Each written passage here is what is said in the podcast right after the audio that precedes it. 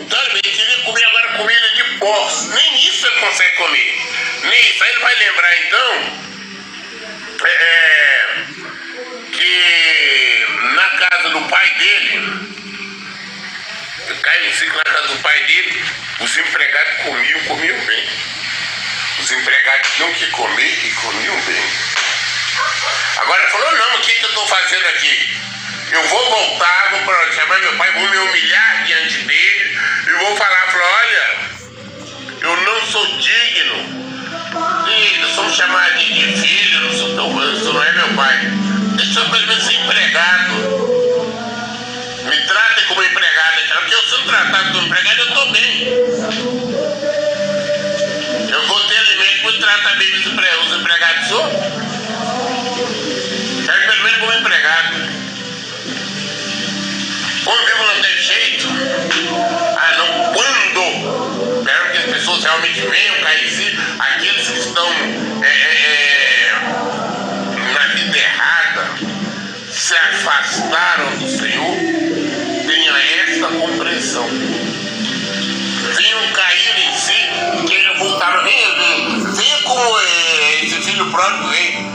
Humilhado, venha arrependido.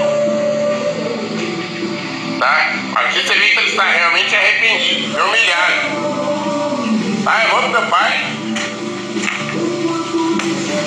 Vou procurar. Eu vou dizer para ele, não sou, ser- não sou digno de ser chamado seu filho. Faz como seus trabalhadores. E me, me, me contrata como empregado, É isso que eu estou pedindo agora. Só isso. Aí tem muitos que mesmo sabendo casamento, homem e mulher, meu Deus. Ah não, mas Deus quer que eu seja feliz. abandona o marido, abandona a esposa, não aguento mais esse homem, não aguento mais essa mulher, isso e aquilo. Aí vai pro mundo, né? Tem muito fala, não, porque eu não vivi vida solteira, não curti nada. Solteiro ou solteira. Aí vão pro mundo. Arrumou segunda pessoa, terceira. Aí depois entra a vida no inferno. Interessante que todos que estão disfarçar, tentam maquiar, tentam demonstrar uma felicidade, tentam demonstrar que está bem, mas estão lá embaixo. Essa é a diferença. Quando é, sai do casamento, pode sair até com essa empolgação, segundo rapaz saiu. Ah não, agora eu vou namorar, vou arrumar, vou viver minha vida, sem dar satisfação a ninguém, não tenho que dar satisfação ao marido, eu não tenho nada preso, vou do jeito que eu quero, ao cara não, agora eu posso ir a hora que sair a hora que quiser, volta a hora que quiser e tudo mais, vou estar bem, vou estar feliz. Eu gosto da paz hoje. Saiu também todo animado. Mas o que aconteceu? Esperamos que a maioria das pessoas venha se arrepender como ele se arrependeu. Venham cair em si. É isso que nós desejamos. Que essas pessoas caiam em si e reconheçam o erro delas e volte arrependido. E quando o pai, no nosso caso,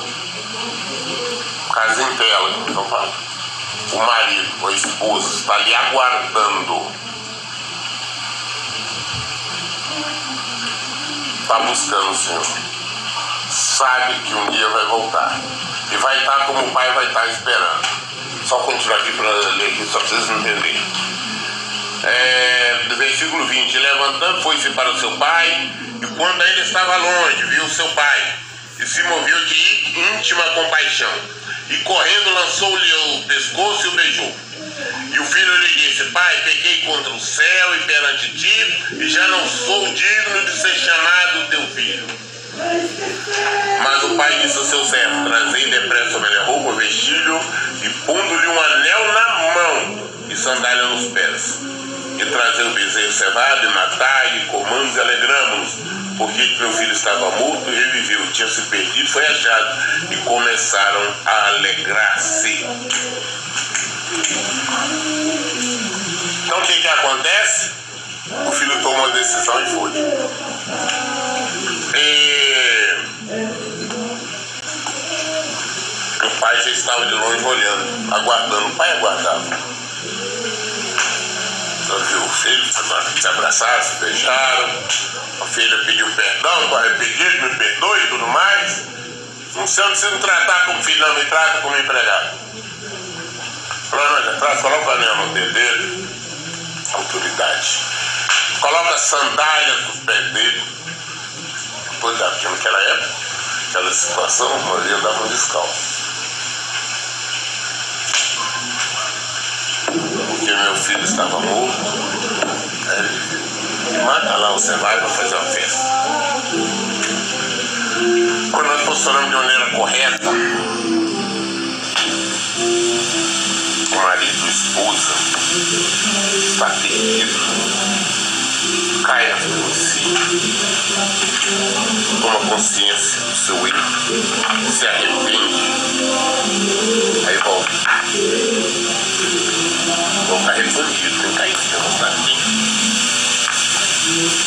cônjuge, o marido, a mulher tá, que orou, buscou, se posicionou de maneira correta, está guardando.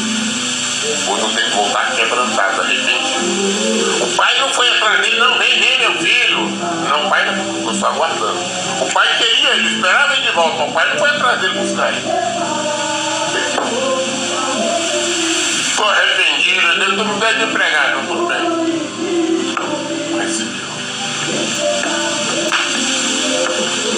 Nós temos que entender se ele tem muita coisa para nos falar, só que não temos, porque não vai muito para essa pregação. Vamos continuar, uma bela pregação que dá para fazer, tá? Evangelismo por fogo YouTube. Esse é pentecostal.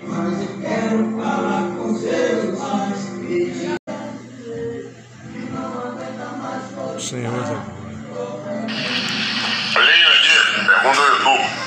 Querido pastor, paz Senhor. É normal hoje eu me sentir mais preocupado com a salvação da minha família e das pessoas que eu conheço do que com a restauração do casamento? É normal que você confiou no Senhor, entregou seu casamento nas mãos do Senhor, você sabe que inevitavelmente vai acontecer.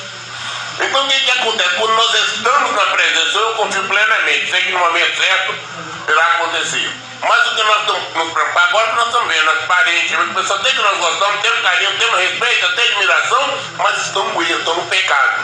Por isso estamos orando para que Deus é, consiga alcançar, né? as pessoas venham enxergar, elas venham cair em si, abandonar o erro, abandonar o pecado e vir para o Senhor.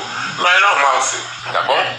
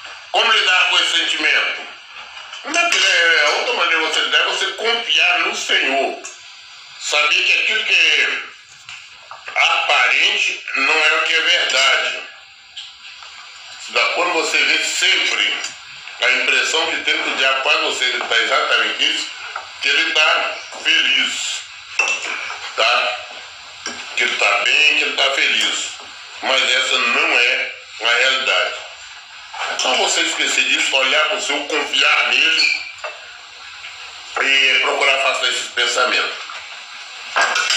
Não está pensando. É, é,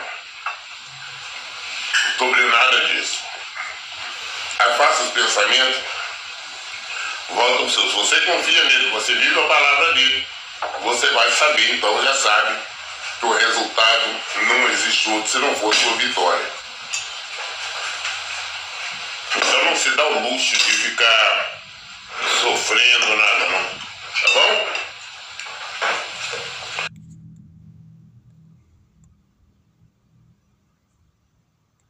Eu gostaria de incluir aqui nessa gravação que o inimigo ele é mestre de fazer é, cenários, entende? Nós já estudamos sobre isso, tá?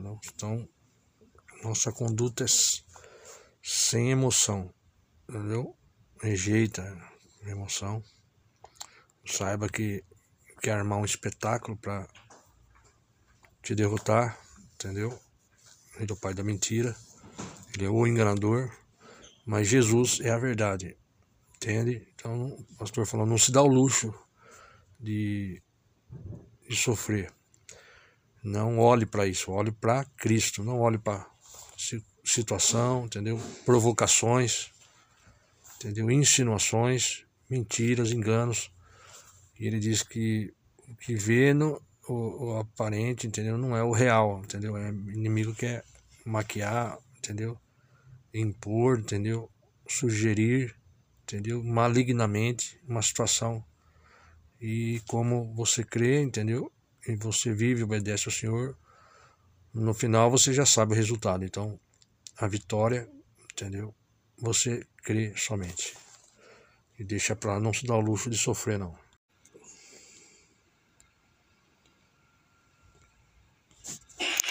Pastor, meu pastor, poderia explicar Colossenses 3,15 sobre a paz sem juízo em nossos corações. E a paz de Deus, para o qual também fosse chamados em um corpo, domine vossos corações e sede agradecidos. Colossenses 3,15. A paz não só aquela paz que transcende todo o nosso entendimento. Essa é a paz. Todo o nosso entendimento, toda a nossa lógica, toda a nossa sabedoria, meu Deus, não alcança, não dá para nós discernir a paz de Deus. Aquela paz que Jesus disse assim: Eu vos dou a minha paz, a minha paz vos la dou. Não vos la dou como o mundo dá. A paz que você está em plena guerra, sendo bombardeado, ferido de todos os lados, mas você tem paz. Todo jeito, está acontecendo tudo é, ao contrário da sua vida, você está em paz. É, esta paz, nós somos chamados para ela. Nós temos que aprender a viver nesta paz. Ah, pastor, mas é difícil. É claro que é difícil. Por isso é a necessidade de nós estarmos mortificando cada dia passa nossa, nossa carne. Procurar viver mais em espírito. Procurar conhecer mais do Senhor.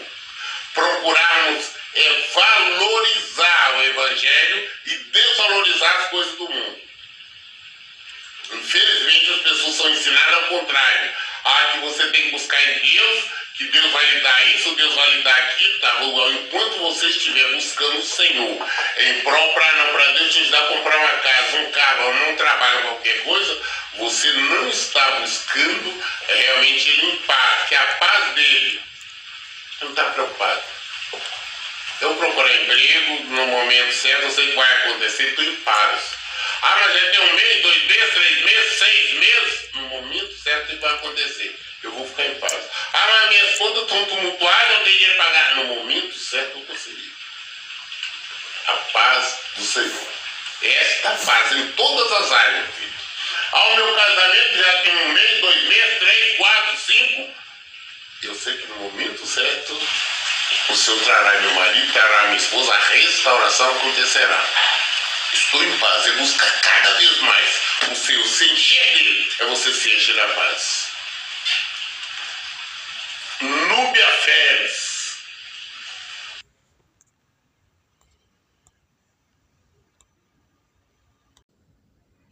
Então lute contra o seu medo.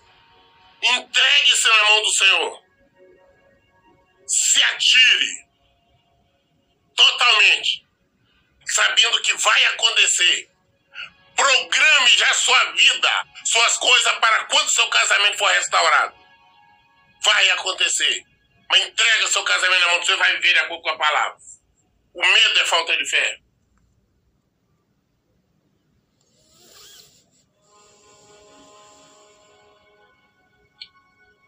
Nós temos dito, eu tenho sempre falado, gente, a vitória é garantida, 100% certeza. Depende exclusivamente da nossa postura diante do Evangelho.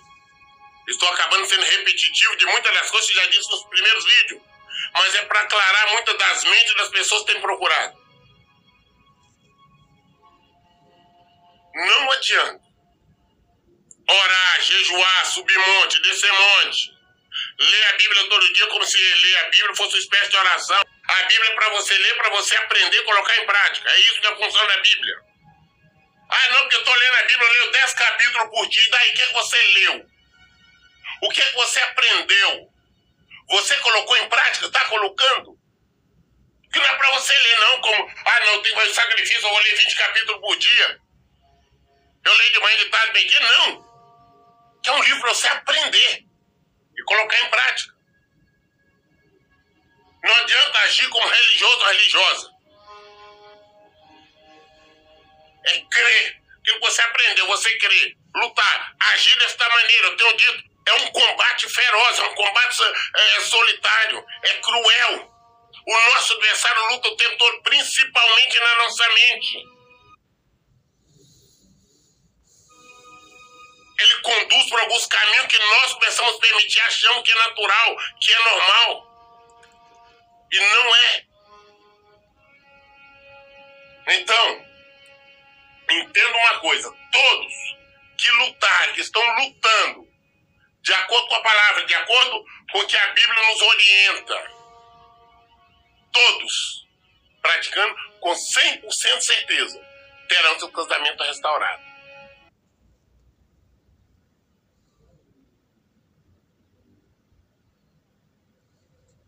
da falta de fé.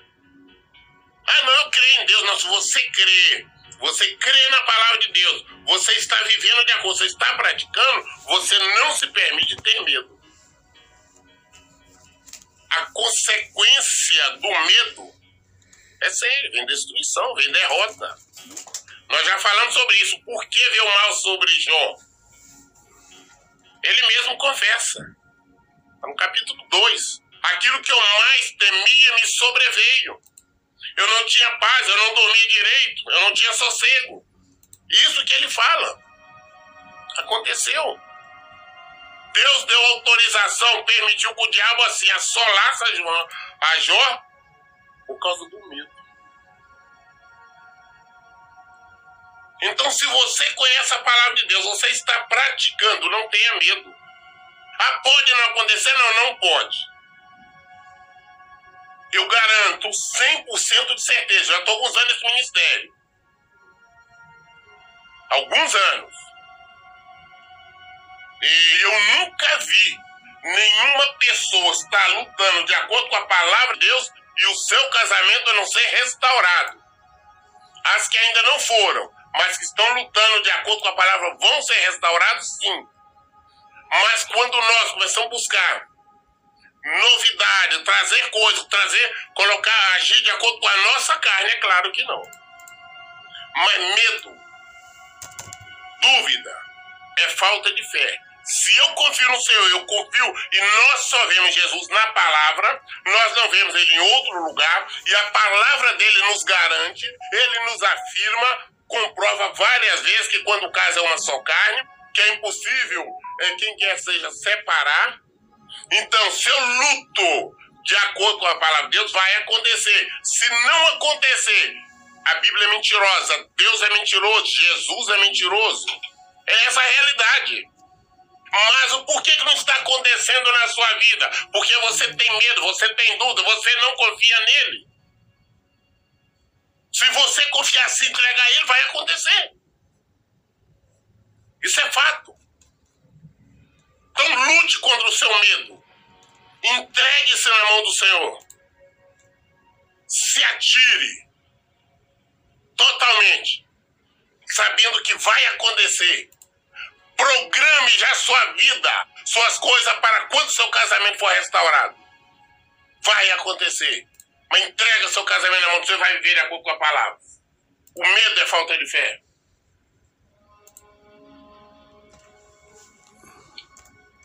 Nós temos dito, eu tenho sempre falado, gente, a vitória é garantida, 100% certeza.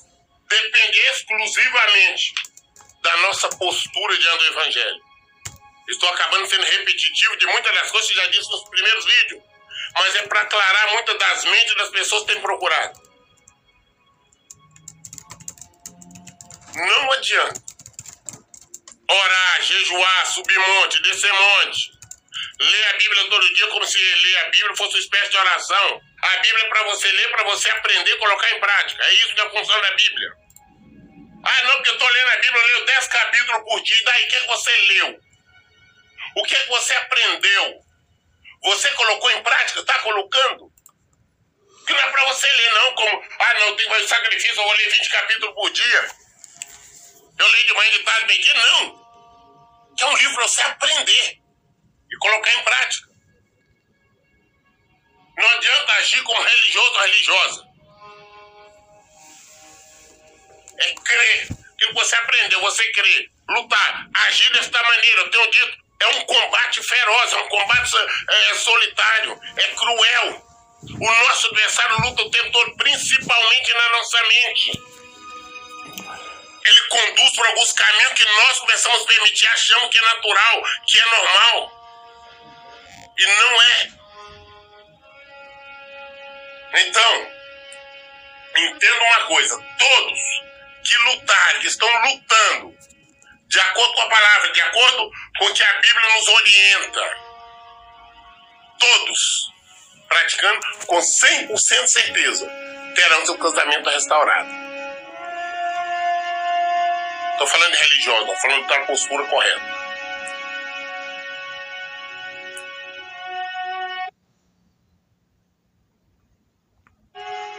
Perguntar, pastor, eu queria saber o que fica acontecendo com quem está no adultério, com o marido, com a esposa que está fora. Nós falamos semana passada sobre a questão dele ficar com raiva, ela ficar com raiva, acusar, se distanciar, sempre ofender, sempre reagir. Isso é exatamente em virtude do pecado, do erro que estão. É, no final, eles têm consciência que estão no erro e eles procuram descarregar esta raiva, esta culpa em alguém. E nada melhor do que a pessoa, o cônjuge. Mas nada mais é do que o conhecimento. Mas como é que a pessoa está lá, o que está no erro? Ele está, não, ele aparece para mim, está feliz. Ele está com a outra, ela está com outro, está bem. Ele faz questão de mostrar para todos que está bem. Ah, faz questão de colocar no Face isso, aquilo. Não está, eu garanto. 100% certeza. Ah, pastor, mas já está há anos lá, mas ele não está feliz. Ele não está feliz. É uma opressão. Só aquela opressão, a pessoa não consegue largar, mas está na opressão. A pessoa. É uma opressão. Só que naquela opressão a pessoa não consegue largar, mas está na opressão. É a pessoa que não tem paz, demonstra uma falsa alegria, é uma pessoa que não deixa de pensar no lar, na família, por mais que negue isso. É uma pessoa que no fundo é triste, que no fundo se sente fracassada, que sente, eh, se sente injustificada e também é, injustiçada e também cometendo injustiça. Uma pessoa que muitas vezes sente vergonha, ela tem vergonha dela mesma, tem vergonha da esposa, do marido, ela tem consciência do erro. Então, juntando todo esse sentimento, faz com que ela tenha uma ação, uma reação diferente. Quem está do outro lado não está feliz, por mais que demonstre isso. Por mais que você ache, não, eu vejo ele bem. Ah, não, ele está bem, ele comprou um carro novo, ela comprou um carro novo, ele está com aquela mulher e ela se mostra isso ou aquilo. Não, não está. E mais, se você perceberem também que a maioria, principalmente dos homens, quando estão em adultério, estão com amantes, com, com, com essas mulheres, essas ladras de, de marido de outras, elas fazem questão de afrontar. Isso através de redes sociais, Facebook, WhatsApp, mostrar, ir na porta da outra, fazer festa, fazer coisa para chamar a atenção, tentar demonstrar, olha, ele está comigo, ele é meu. Isto, na verdade, não nada mais é do que ela tentar justificar o erro, que ela sabe que não é dela, mas ela tenta afrontar, não é exatamente ela. Eu tenho dito que a nossa luta não é contra a carne e o sangue, mas é uma afronta direta, é um ataque direto. Por isso, em todo tempo, eu digo, gente, vamos, vamos procurar não envolver, nos afastar. Vamos procurar é, é, ficar desinteressado do outro lado. Se você procurar, você vai encontrar afrontas. Porque nós temos nosso adversário que, que vai usar as pessoas ao nosso redor para nos afrontar.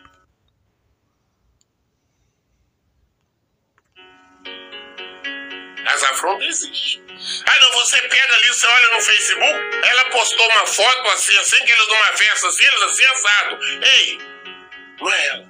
Não procura essa flor. Ela, no fundo, ela começou, ela sabe que ela tá no erro, ela sabe que tá com o que não é dela, ela tem medo de perder, ela sabe que vai perder, ela tem essa insegurança. E isso faz com que ela afronte. Porque ela quer ver uma reação, ao contrário, uma, uma reação é, de confusão, de briga, de nervosismo. Para que isso então deixe mais o, o marido chateado, com raiva, e ou seja, vai empurrando ele mais para ela. Quem está no pecado, ele vive em constante confronto consigo mesmo.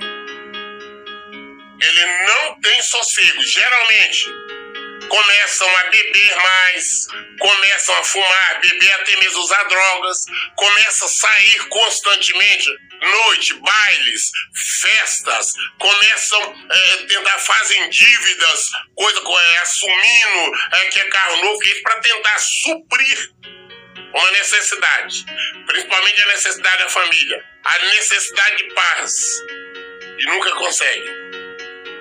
E 99% dos casos, quando esses retornam, eles confessam. Eles confessam. Ah, não, mas eu acho que está feliz. Não, não estão felizes, estão infelizes.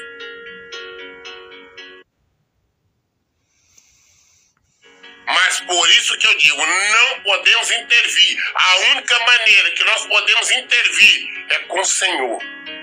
É afastar das confusões. É manter-se à distância.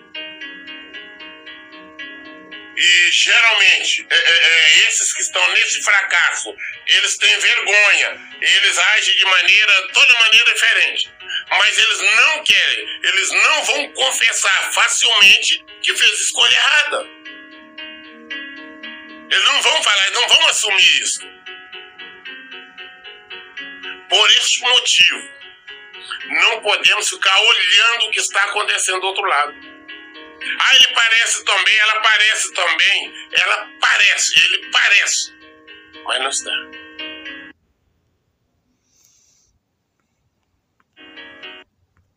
Entregar na mão do Senhor, entregar um casamento, é você viver a palavra de Deus, é entregar a sua vida a Deus, é adorar não de acordo com aquela igreja, aquela denominação, aquele pastor, aquele irmão, aquela irmã está falando, é de acordo com o que a Bíblia fala. A palavra de Deus usa dos verdadeiros adoradores, para adorar é, em espírito e em verdade.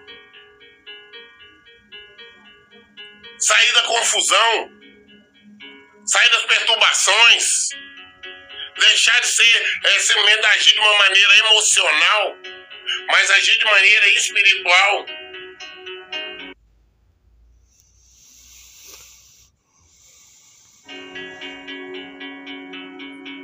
Também tem muitas pessoas, tanto homem quanto mulheres,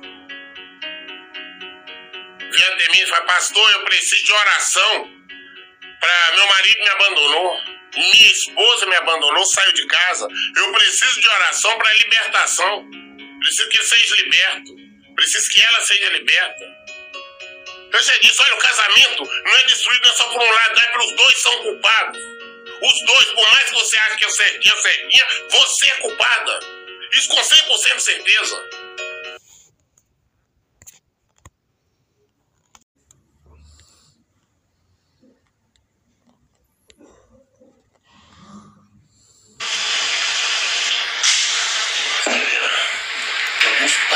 precisamos ser pacientes, aguardar. O que, que acontece com a paciência?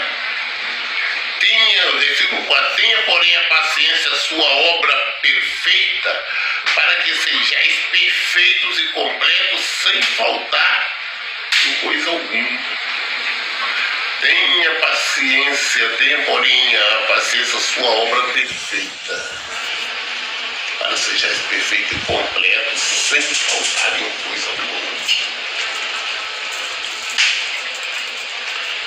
Eu vejo o desespero das pessoas.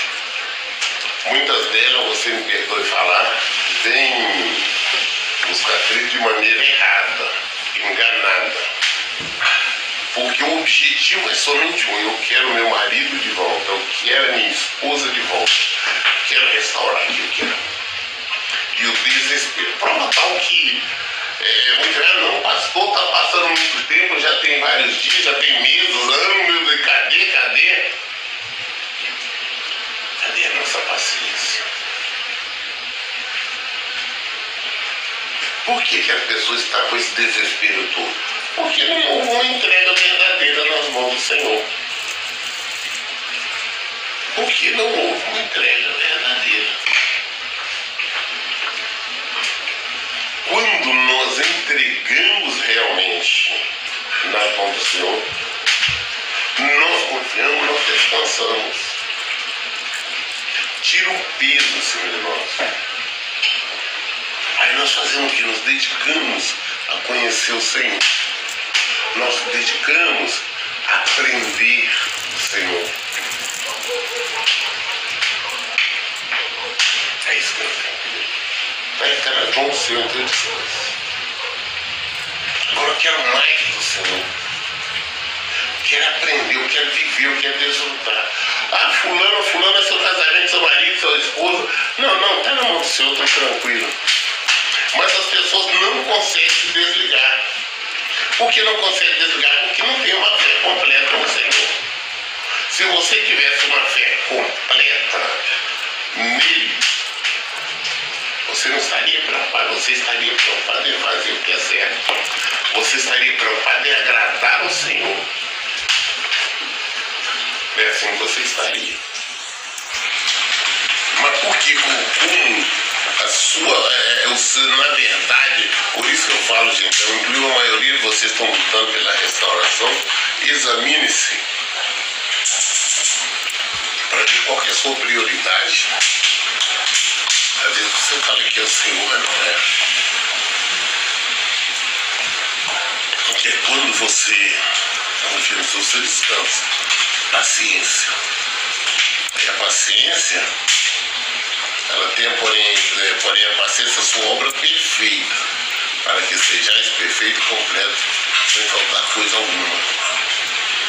Se algum de vós tem falta de sabedoria, versículo 5, é, peça a Deus que a todos dá liberalmente e não os lança em rosto e ser-lhe dado.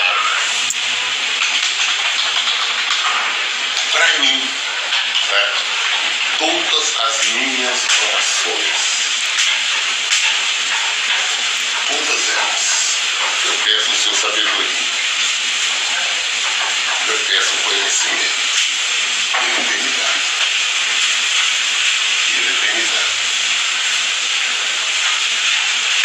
As minhas orações, os meus pedidos ao Senhor, eu peço por cada uma das ovelhas, eu por cada uma delas, pelos pontos, pela família delas, por situações que. As ovelhas estão com aquele problema, me ligam, me falam, me intercedo as pessoas mas para mim, oração para mim. Essa sabedoria, conhecimento. Ah, pastor, é, é, é... os seus problemas, sim, e tem muitos, ah, não é porque eu estou com boletos em atrasos, eu estou com conta vencendo ou vencida, eu vou falar com Deus, não, eu não, eu me recuso, tá? Você me perdoe falar, pode achar estranho, mas eu não estou com essa, aquela situação, você está suas mãos. Fica em paz. Ah, venceu, vai vencer amanhã, vai vencer, não tem dinheiro. Ah, venceu, não tem. Tudo bem, está na mão do Senhor. Sempre é de uma forma ou de outra. Mas o que eu quero, assim, dá-me conhecimento, dá-me sabedoria. Eu tenho que ter conhecimento, eu tenho sabedoria, eu tenho que ter para me poder eh, orientar, ensinar, para mim poder viver, para mim poder praticar. E o Senhor dá, não estou falando, aqui ele confirma. E eu sei porque o que ele tem me dado ao longo dos anos aí, eu não tenho buscado fora não, eu só busco nele.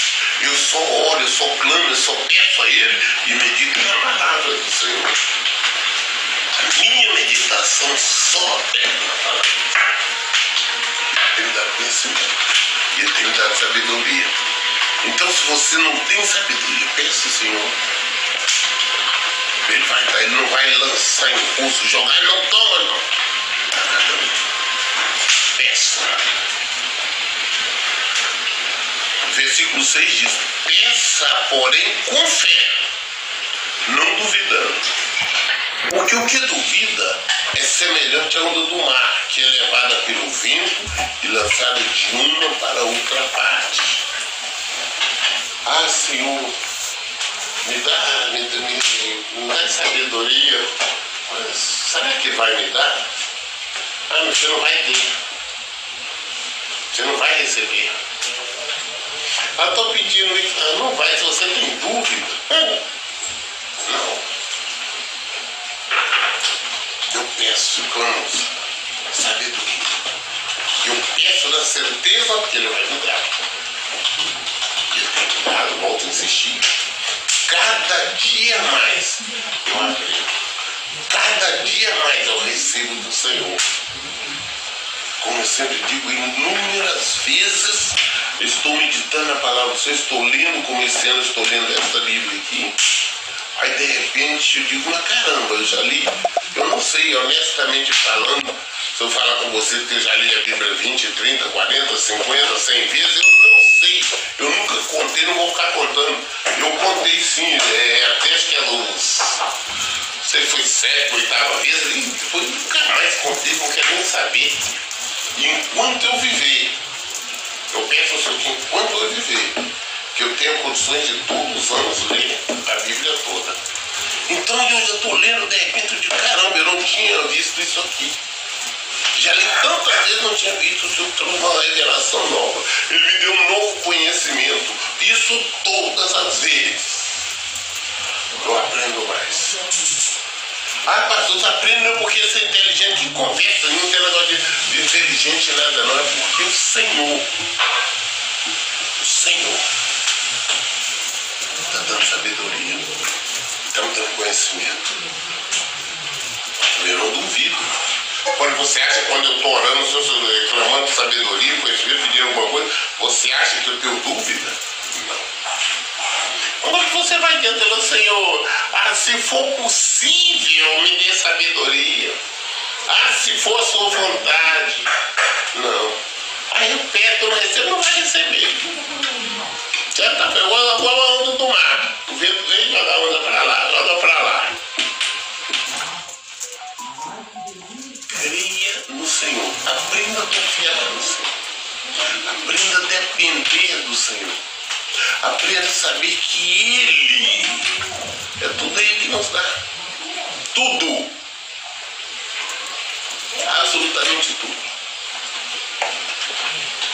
Nós erramos muito por falta de conhecimento, por falta de sabedoria. Tomamos decisões erradas por falta de sabedoria. Temos que aprender a ser sábios. E a única maneira de sermos sábios é clamar no Senhor. No versículo 7, Tiago ainda fala: Não pense tal homem que receberá do Senhor alguma coisa. O homem de coração dobre e inconstante em todos os seus caminhos. Você acha que você vai receber? Não, eu estou pedindo. Ele vai me dar, não. Se você não tiver fé, você não vai receber. Você sabe que aquele que se aproxima do Senhor, creia que Ele existe e é galardoador daqueles que o buscam.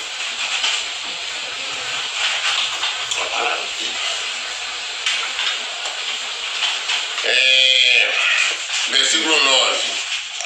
Mas glorifique o irmão abatido na sua exaltação, e o rico em seu abatimento, porque ele passará como a flor da erva.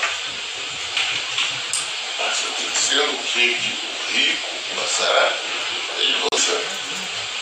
É,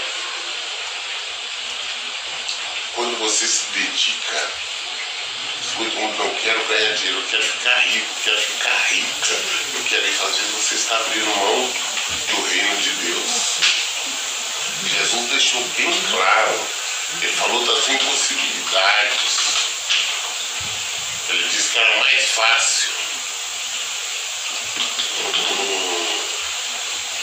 um, camelo passar no fundo de uma agulha do que um rico entrar no reino dos céus.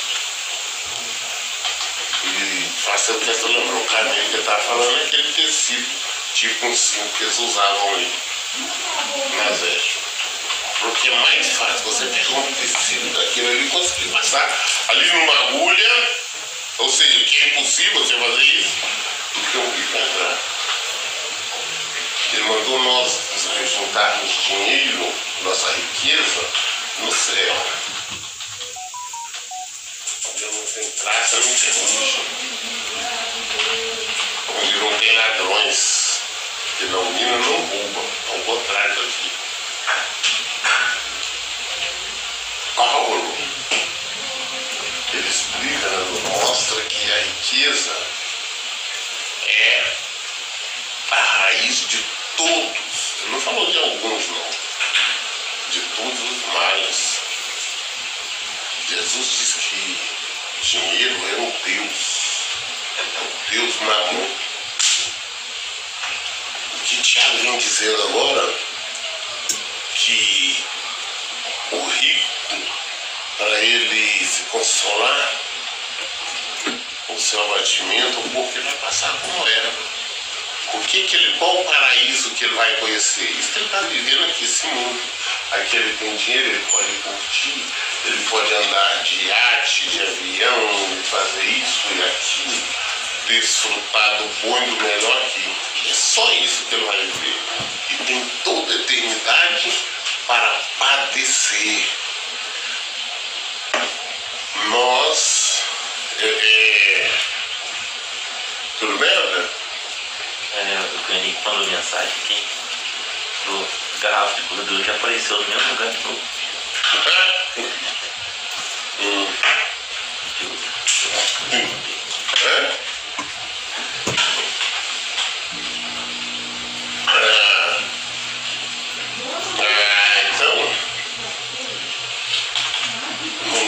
Antes nós estávamos buscando muita coisa aqui. Vamos pedir sabedoria ao Senhor e Ele nos dá discernimento, sabedoria de tudo. E com Ele, nele nós vencemos. Ok? Daiane Matos. Perguntas do YouTube. Pastor Henrique, boa noite. A paz do Senhor Jesus.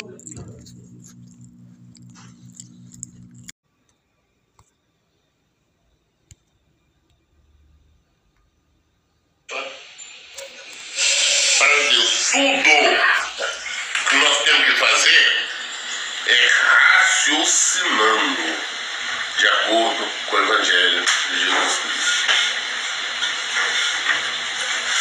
nós temos que ter respostas daquilo. Não podemos concordar com nós mesmos, com a nossa carne, ou com quem quer que seja. Se alguém tentar me convencer que pode ter divórcio, pode divorciar, vou mostrar na Bíblia que não. Vai ficar tá claro para ele. Você quer continuar, aí é por conta dele. O entendimento é dele. Entendeu? Então, tudo, as nossas armas são espirituais. Eu falo, deixa eu falar eu oriento as ovelhas, as pessoas que eu acompanho em todas as áreas. A maioria das ovelhas não é só relação que estão lutando, pessoas que realmente têm compromisso com o Evangelho, com a palavra de Deus eu pergunto ao pastor, eu estou com vontade, eu estou com plano de fazer isso, de comprar isso, de vender isso. O que ele falou? Dizendo, como é que é? Para quem come assim, não, tá tudo bem, deve fazer assim, senão você faça assim. É, é, é, estou pensando aí, tal, assim, assim, assim. Eu sempre vou orientar, não de acordo com uma opinião minha de acordo com a palavra de Deus. Mas só que eu também não insisto. Dou uma dica. Lá atrás, é, Balaão, ele estava, Balac, o rei Balac, mandou a comitiva lá para contratar para ele amaldiçoar é, Israel. Ele falou, não, Deus perguntou, quem é pessoal aí? Ah, não, tem a comissão de Balac veio para mim. Não, não vai ter não. Meu povo não pode amaldiçoar não. Ele foi e falou. Quando o pessoal foi embora. Chegaram lá e falaram com o rei Balac. O rei Balac mandou um comitiva ainda maior, com maior número de presentes, valores, né? Para insistir. Aí novamente, e, e que Barão que não dorma aí, depois eu falo o que Deus vai falar comigo. Ou seja, Barão insistir. Quando viu tanto que ele poderia ganhar, que o Barão estava pagando, foi insistir. Conclusão do planeta que ele estava ali. Então, olha bem, ele ensina a pessoa, falou, olha, não deve fazer isso. Ah, pastor, mas eu quero. Então tá, então você faz, o problema é seu. Assuma as consequências assuma as consequências do seu erro. Que é a minha opinião, eu vou responder de acordo com o Evangelho em todo o tempo, em qualquer situação. Essa é a nossa função. Não é vontade, estou pensando, pastor, mas olha, se eu fizer isso, o negócio vai me dar bem assim, assim. Falou, olha, daqui a pouco a não vai dar por isso, por isso por isso. Ah, mas você não vai dar, o fulano falou, eu já vi que vai dar, então tá. Vai. Nós temos que falar de Bíblia.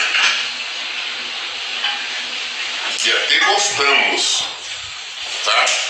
Quando a pessoa desobedece e se arrebenta, é só mostrar que a palavra de Deus se cumprindo. Tudo jeito a palavra de Deus se cumpre para o bem e para o mal. Fala, não faz isso que é, vai. Não, não, vai não, vai. Aí vamos, pimba. E aí, a palavra de Deus se cumpriu. Glória a Deus. Daiane Matos, pergunta no YouTube. Pastor, tenho pensado em pedir uma licença do trabalho.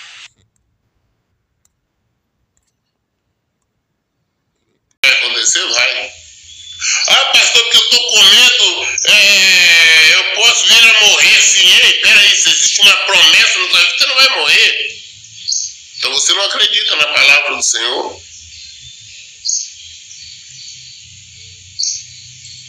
Ah, pastor, será que, que, que meu casamento vai ser restaurado? Você está vivendo de acordo com a palavra dele? Você está crendo nele? Você está praticando? Você está agindo em conformidade? Não está, não acontece. Ah, mas por que a culpa? Não. A palavra dele se cumpre tanto para o bem quanto para o mal. Se nós não obedecemos, não cremos, não praticamos a fé, nada acontecerá. A palavra dele se cumprindo. Se nós posicionamos de maneira correta, nós cremos, praticamos, acontecerá. A palavra dele se cumprindo. Mas se nós cremos. Problema é a incredulidade.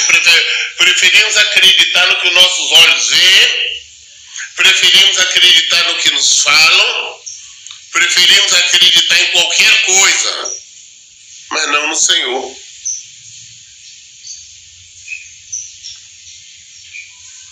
Não acreditaram, Jesus esteve com eles, Jesus conviveu com eles, Jesus é, avisou para eles que iriam acontecer. Jesus apareceu para eles, mas mesmo assim não acreditaram. Agora Jesus tem que surgir para eles mesmo. Eu sou, para tá com, com, com S maiúsculo. Ele é, ele falando, ele é, assumindo a posição dele, a divindade, falou: Eu sou, ele é o início, ele é o fim, ele é o Senhor, ele é Deus. É isso que ele está dizendo. Falou: Olha, é, não está conseguindo, não, então toca aqui, foi o que eu falei com vocês. Eles tocam, comprova aqui que afirmam.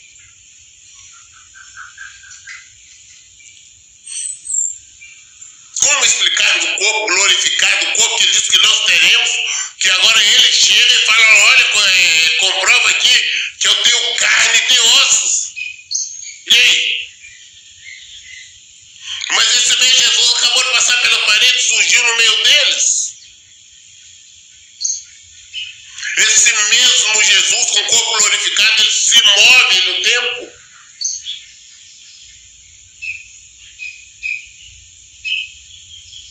questão de, de milésimos de segundo, ninguém vê, ninguém percebe. Nós vimos como ele surgiu lá junto com, com, é, com, junto com aqueles rapazes que estavam indo lá para Emaús. Agora ele surgiu no meio deles. E eles apavorados, com medo, meu Deus, é Espírito, qualquer coisa. Jesus chama a atenção deles. Cada dúvida, falta de fé, a incredulidade. E manda eles, toca aqui, toca nas minhas mãos. Toca aqui, vem aqui, rapaz, a marca dos pregos aqui, ó. Os cravos vão ficar enfincados na minha mão quando eu estava para me colocar na cruz. Olha aqui nos meus pés. Toca. Vocês estão com dúvida ainda? Não estão vendo? Ainda estão com dúvida? Toca, pega aqui para vocês verem.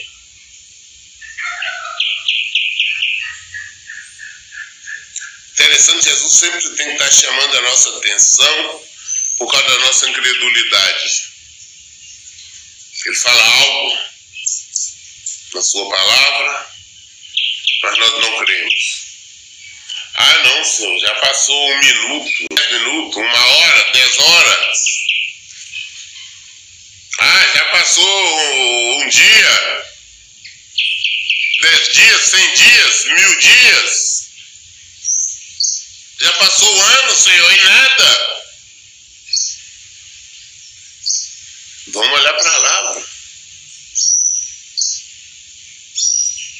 Ele disse que um dia para ele é como mil anos, mil anos como um dia. Não é esse mesmo parâmetro que nós. E se ele falou que vai acontecer, vai. Ah, pastor, porque eu estou com medo, é, eu posso vir a morrer assim. Ei, peraí, se existe uma promessa na sua vida, você não vai morrer. Então você não acredita na palavra do Senhor. Ah, pastor, será que, que, que meu casamento vai ser restaurado? Você está vivendo de acordo com a palavra dele? Você está crendo nele? Você está praticando? Você está agindo em conformidade? Se não está, não acontece. Ah, mas por que a culpa? Não. A palavra dele se cumpre tanto para o bem quanto para o mal. Se nós não obedecemos, não cremos, não praticamos a fé, nada acontecerá. A palavra dele se cumprindo. Se nós nos posicionamos de maneira correta, nós cremos, praticamos, acontecerá. A palavra dele se cumprindo. Mas se nós cremos. O problema é a incredulidade.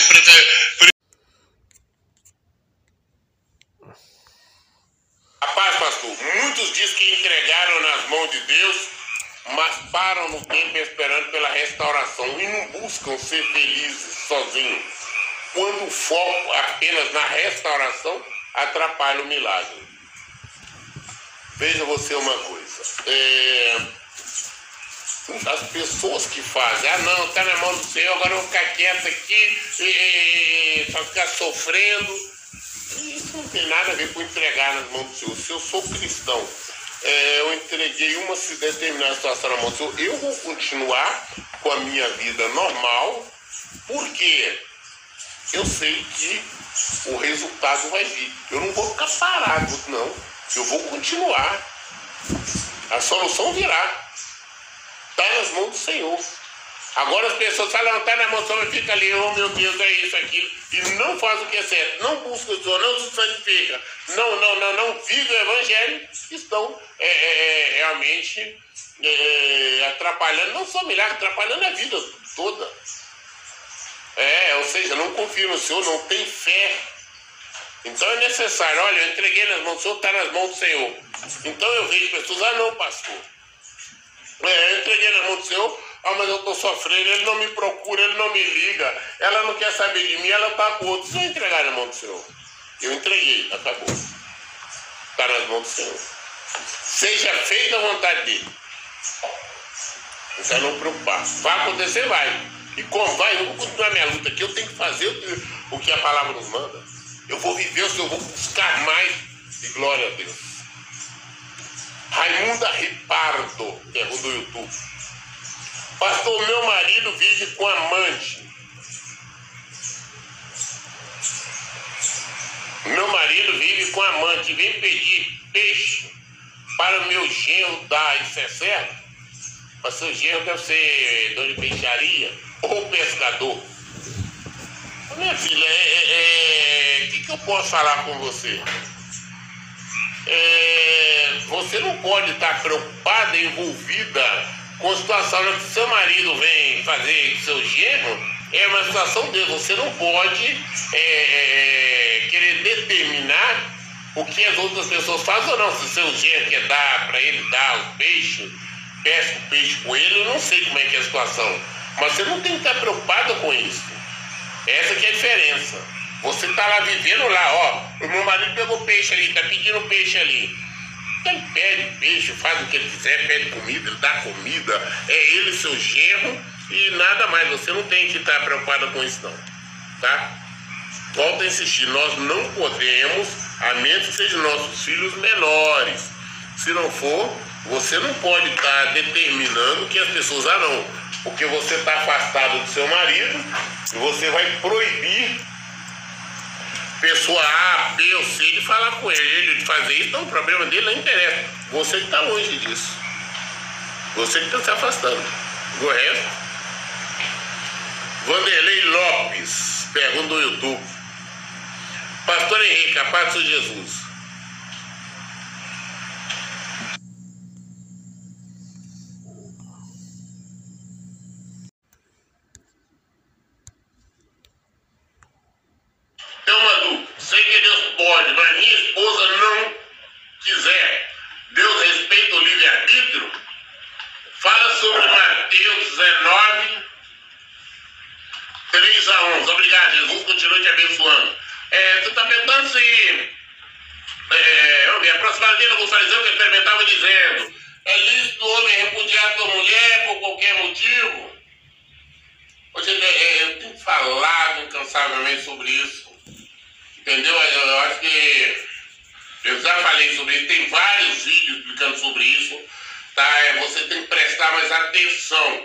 Essa que é a realidade.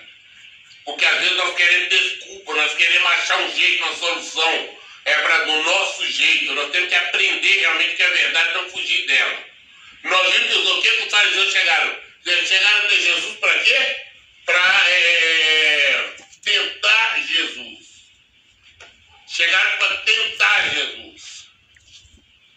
Então chegaram para os fariseus tentando, é, tentando armar armadilha tá? É isso, o tempo todo que eu estava com Jesus. Entendeu, Rodrigo? Por isso eu falo, vamos abrir os olhos, vamos ver, vamos deixar de ser carnais, vamos parar de procurar desculpa, procurar jeitinho, porque nós podemos enganar todo mundo, a Deus não. Volta lá, entende, né, Deus? É, ele quer de 3 a 11. Apesar de ter explicação, nos vídeos, já vi nos vídeos, tudo, Entendeu? Está aí, tem lá sobre isso, explicando mais uma vez. Eu quero ouvir mais uma vez para ver se tem um jeito de sair de fora. Essa é a realidade. Respondendo Jesus, não tem deslido que o Criador fez desde o princípio homem e mulher e que ordenou, vocês não leram, lá desde o início, lá de Gênesis, Deus fez o homem e mulher. Só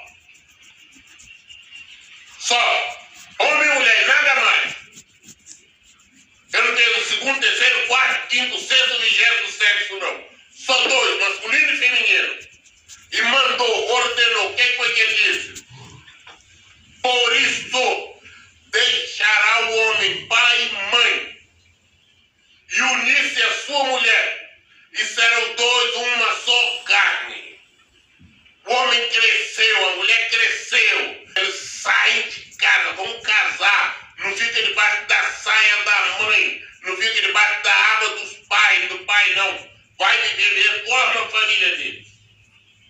Casou, formou família. Não é quando nasce filhos, não. Filho é consequência. Um homem e mulher, sabe, vamos relacionar sexualmente, não é gerar filho. Não tem desculpa. Então é isso é, é, que nós temos que entender. É uma ordem do Senhor. Ele ordenou. Cresceu, casou, sua família lá. Eu vejo muita gente, é a minha família, pai, mamãe, não é meu marido, é meu pai. Eu estou falando bobagem. Você casou, você constituiu a sua família. O seu filho crescer casado, constituiu a família dele. E mandou para quando unir, são uma só carne. Marido e mulher, uma só carne. Quando? Até que a morte separe. Assim já não são mais dois, mas uma só carne. Dá para entender, gente? É, eu não sei se é difícil. Tem pessoas que aqui têm dificuldade de entender. Você me perdoe falar, mas eu estou falando com quem já assistiu o vídeo sabe. Tem dificuldade. Aí tem, tem um problema aí. Isso aí já não é nem espiritual. Desculpe. Assim já não são mais dois, mas uma só. Então não é mais dois, é um só. É um só, não é dois.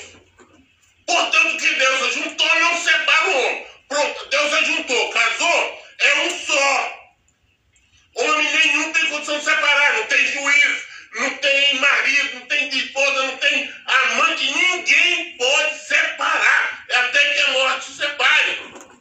Quem separa é Deus. Como é que Deus separa? Ele mata um dos dois. Entenda isso. Estão unidos. O Senhor não vê como dois. Abre os olhos, vamos ler na Bíblia. É, é, não é não querer acreditar em historinha na carochinha, não. É acreditar na Bíblia. Não são mais dois. São um. Até que a morte separe. O que Deus uniu, o homem não separa. Ah, pastor, mas o juiz. Ah, mas ela cometeu adultério. Eu não vou poder conversa fiada. Está bem claro. Uniu.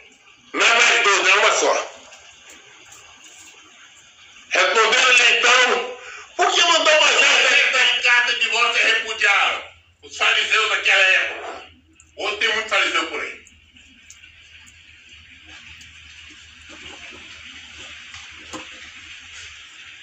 Disse-lhe ele.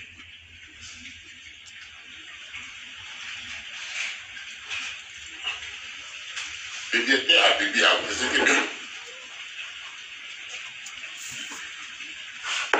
Disse ele, Jesus, pela dureza de vossos corações,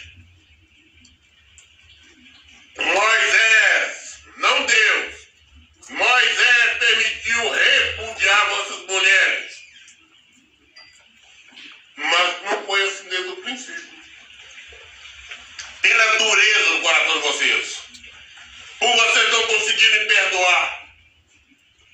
Por isso, ah não, a mulher me traiu, não consigo perdoar. Por isso, não foi Deus não, foi Moisés. Jesus deixou bem claro, foi Moisés. E quem é Moisés da nossa vida? Nada. Moisés não salva ninguém, Moisés não faz nada, não faz nada. Ele permitiu. Ele que permitiu, Moisés. Mas Jesus já falou logo a palavra ainda. Mas não assim desde o início. Não foi assim. Moisés achou com dois dias, arrumou um jeitinho. E disse, mas não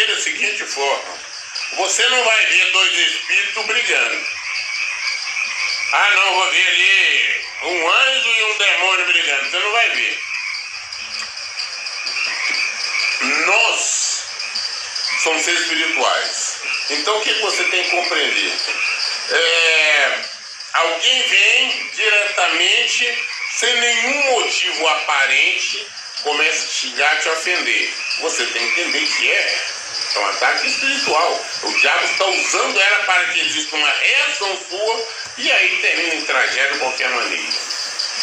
É, você de repente vê na sua mente pensamentos que são contrários à palavra de Deus e você tem vontade de fazer. Ataque espiritual. Você tem que lutar, tem que combater, se desviar disso. É, pensamentos que é para você fazer algo que aparentemente, a teus olhos do mundo, aos olhos da pessoa é normal, mas de acordo com a palavra de Deus não é. Hoje, por exemplo, é, é, existe uma luta, um combate espiritual para os verdadeiros cristãos. Por quê? Tem muita coisa que é errado, que é contrária à palavra de Deus, em que hoje as pessoas aceitam passivelmente, é, passivelmente, na verdade estão apoiando o errado. Por quê? Adultério é errado e acabou. Não importa se existe lei que não condena, mas é errado. Divórcio é errado.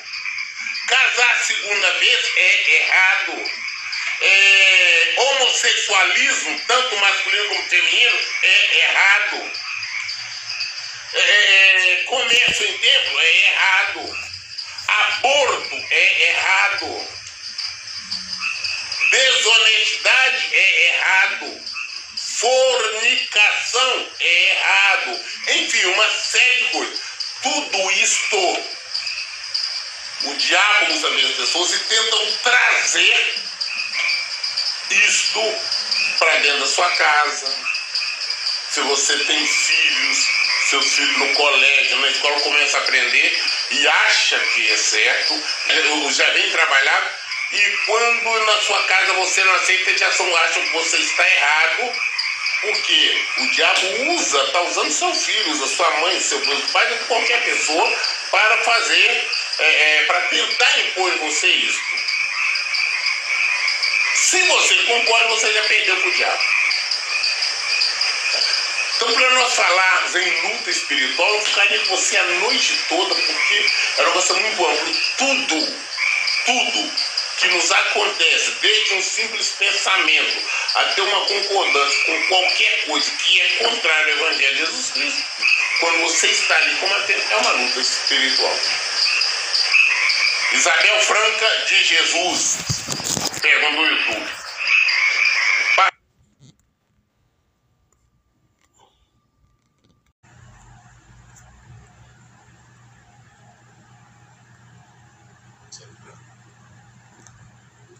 Versículo 22. Entretanto, ao chegarem à prisão, os guardas não os encontraram ali.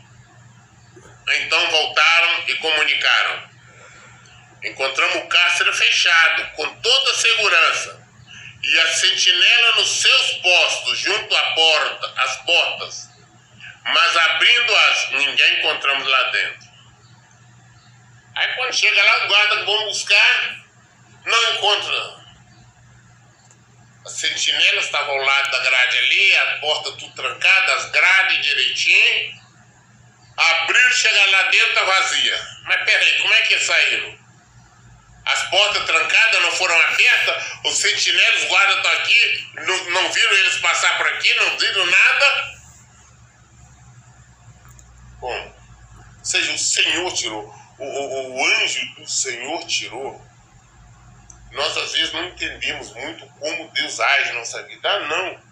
Mas para acontecer algo na minha vida, para para me ser curado, Deus tem que me dar esse ou aquele remédio. Não, Deus não precisa disso. De repente você pode estar aí hoje cheio de coisa, não tem nada, tomando medicamento, acha que não tem jeito. De repente amanhã você está 100% curado, eu não entendi porquê. Aqui nós entendemos que independe da situação, independe do que esteja acontecendo, nós, não, nós temos uma linha de raciocínio, nós temos um entendimento humano que durante muitos anos a gente vê, aprende. A lógica humana, essa lógica humana, independe disso. Deus age da forma, da maneira que Ele quer e nós precisamos, nós acreditamos, ah, preciso ter tal situação, tal condição para que aconteça isso ou aquilo, aquele milagre, preciso de tal isso, tal aquilo. Deus não precisa de nada. Deus é soberano, ele age da forma que ele quiser, da maneira como ele quer. E vamos continuar ouvindo a, a explicação aqui.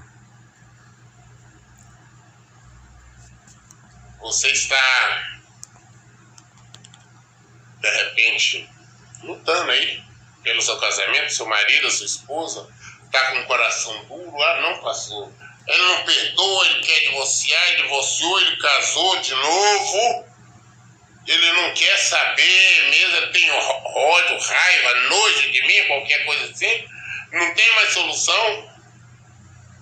Aí você tá olhando para Deus, não. Quando você menos espera, ele tá, ele ou ela, seu cônjuge, está voltando arrependido, chorando.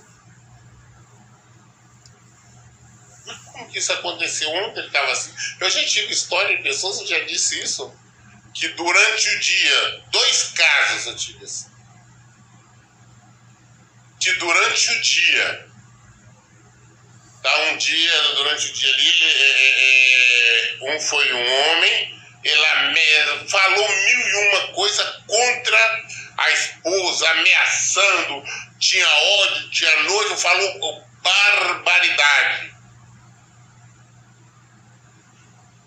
Falou com os outros, ela ficou sabendo, e depois veio ele me falou, falei, ah, escuta, ignora, não dá confiança, nem queira saber. Pode ter certeza que não é assim. Quando foi no final da tarde, ele estava diante dela, ajoelhado, pedindo pelo amor de Deus que a perdoasse, que ele estava arrependido. Mas, bom, conclusão, restauraram o casamento e estava Deus junto. Deus é na hora, gente. É, é, a maneira de Deus agir não é a mesma que a nossa. Ah, não, para acontecer aquilo ali, é, é, aquela pessoa está trancada, só se Deus abrir a porta. Não, não precisa abrir porta, não. Ele faz acontecer somente. Tiraram os apóstolos lá dentro da prisão, ó, os guardas, tinha sentinela na porta, armado. Estavam trancadas as portas. Cadê? Os apóstolos na hora entenderam que os anjos tinham aberto as portas. Como foi? Só o Senhor sabe, mas fez. Aí chegou agora os guardas, fala pro. Lá encontramos tudo assim, mas eles não estão lá no caça, encontramos tudo fechado, segurança, a sentinela seus postos, outras portas, mas abrir ninguém encontramos lá dentro. Versículo 24. Diante desse relato, o capitão da guarda do templo e o chefe dos sacerdotes ficaram atônitos, imaginando o que poderia ter acontecido com os apóstolos. O que aconteceu? Como é que é isso? Como? Não tem explicação. Eles estão atônitos, eles sem entender. Versículo 25. Neste momento chegou alguém com a notícia. Eis que os homens que recolheste a prisão estão no pátio do templo ensinando o povo. Ué, mas peraí, eles estavam trancados, eu mandei trancar, estavam guarda, sentinela lá na porta. Tô trancado, mas agora eles estão ali no templo pregando.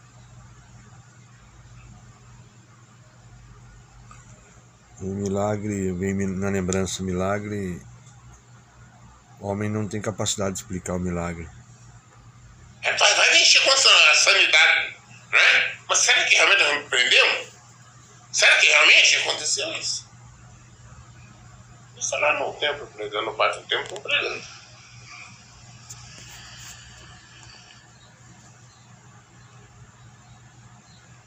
Eu não entendo, é, é, é, pastor, eu.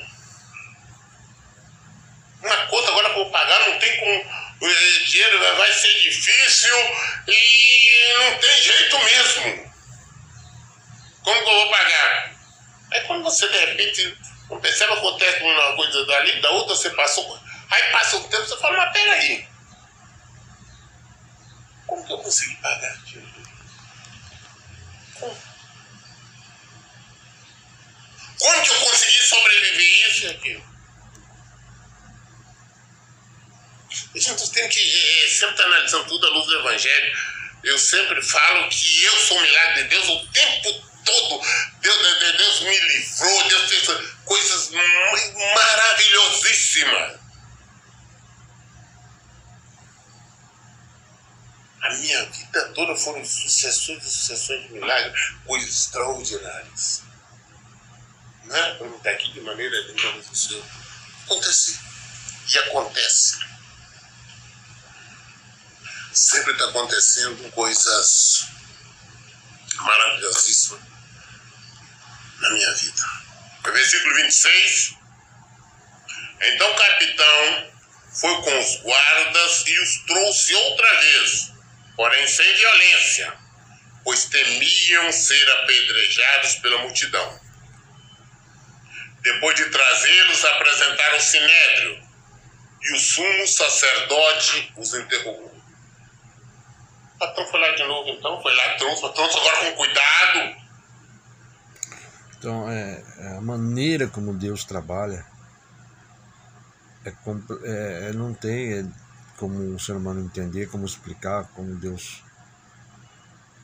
não precisa das condições ou da lógica humana, independente do que falam, da lógica humana, do como esteja, como está, que falar, a situação, não interessa.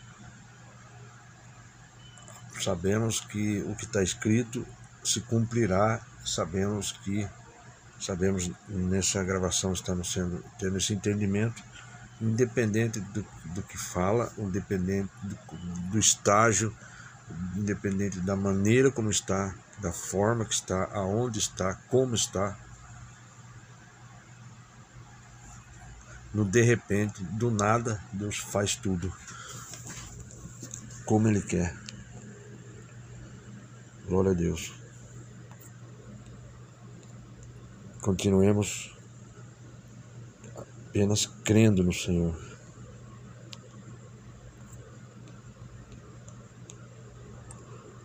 Glória a Deus. Vai acontecer.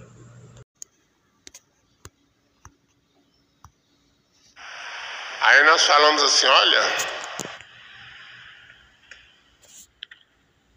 Senhor, me mostra isso, me mostra aquilo, mas nós não pegamos a Bíblia para ler. Aí você vai lendo, o Senhor vai falando com você, você vai mostrando.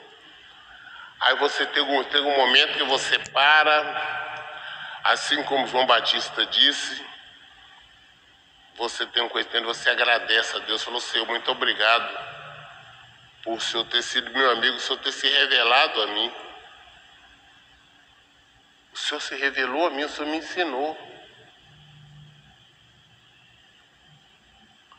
Se nós realmente é, é, é, nos aperfeiçoamos em buscar o Senhor, vai chegar um ponto nas nossas vidas que nós vamos falar, Senhor, glória a Deus.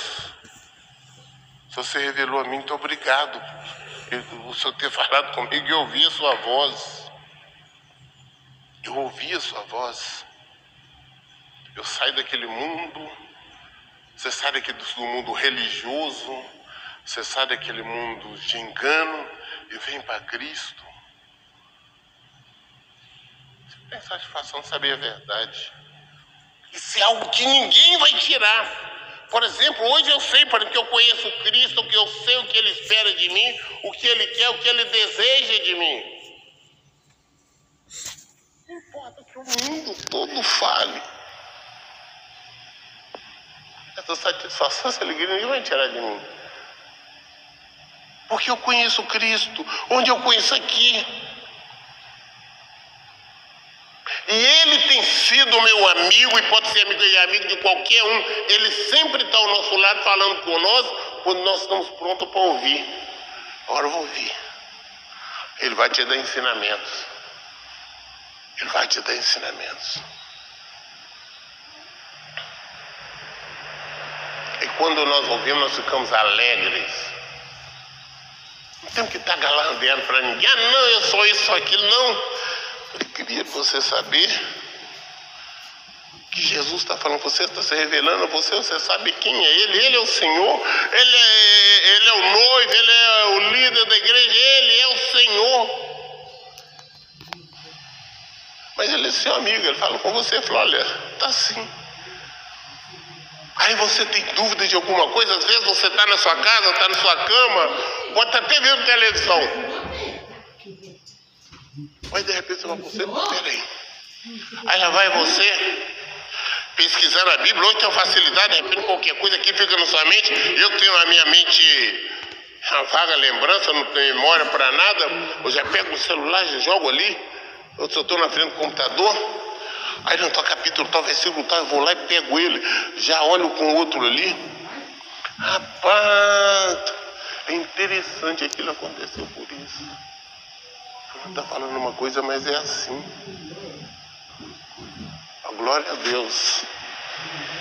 Quando você procura ouvir, o Senhor fala com nós o tempo todo. Eu vou ser sincero, eu fico. Eu, às vezes eu posso falar que sou meio doido, meio neurótico, sei lá. Mas eu estou vendo um filme, tô vendo. Não, é verdade, eu acho que eu sou meio doido. Pode ser que eu seja. Pode ser. Eu só não vou em psiquiatra, não, porque eu tenho medo, né? Você também deve não, tá, Jaira? Você também passa batido não, Pedro. Não vai nessa não. Às vezes eu tô ali, tô pensando, às vezes tô conversando, tô rindo, aí qualquer coisa, de repente fica uma coisa na minha memória.